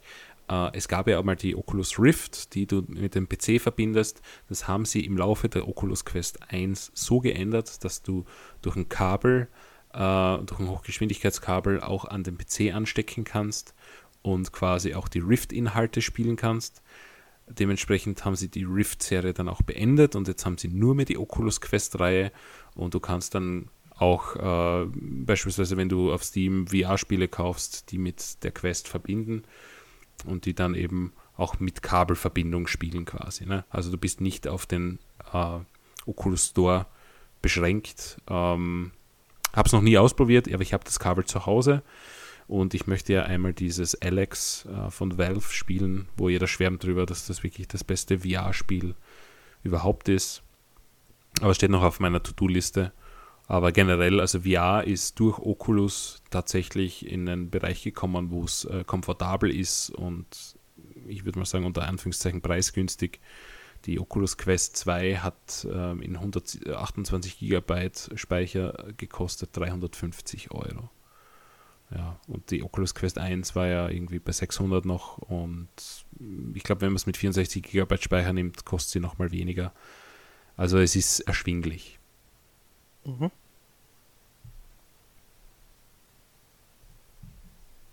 Gut. Aber ich denke mal, ich sollte an der Stelle mal weitermachen, was ich diese ja. Woche noch so gespielt habe, ähm, damit wir wieder beim Thema bleiben.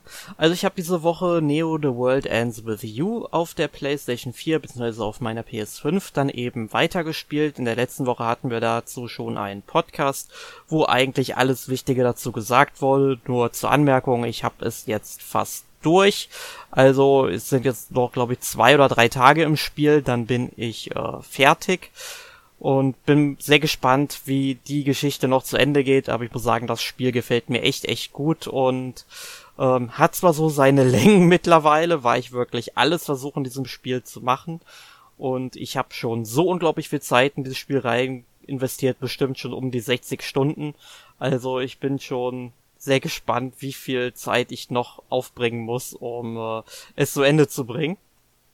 Aber zu Ende gebracht habe ich diese Woche dann auch das Pixel Remaster von Final Fantasy 2. Also ich habe ja Final Fantasy 2 auf dem Game Boy Advance damals tatsächlich nicht äh, beendet, genauso wenig wie den ersten Teil. Das habe ich jetzt beides auf dem PC in der Steam-Version, also dem Pixel Remaster, äh, ja, gemacht. Und ja, Final Fantasy 2 ist ist ein Thema für sich, muss man natürlich sagen. Also viele sagen zwar, dass Final Fantasy 2 das Schaf, äh, das schwarze Schaf der äh, Reihe ist, äh, kann ich nicht nachvollziehen. Also das ist nach wie vor für mich Final Fantasy 13.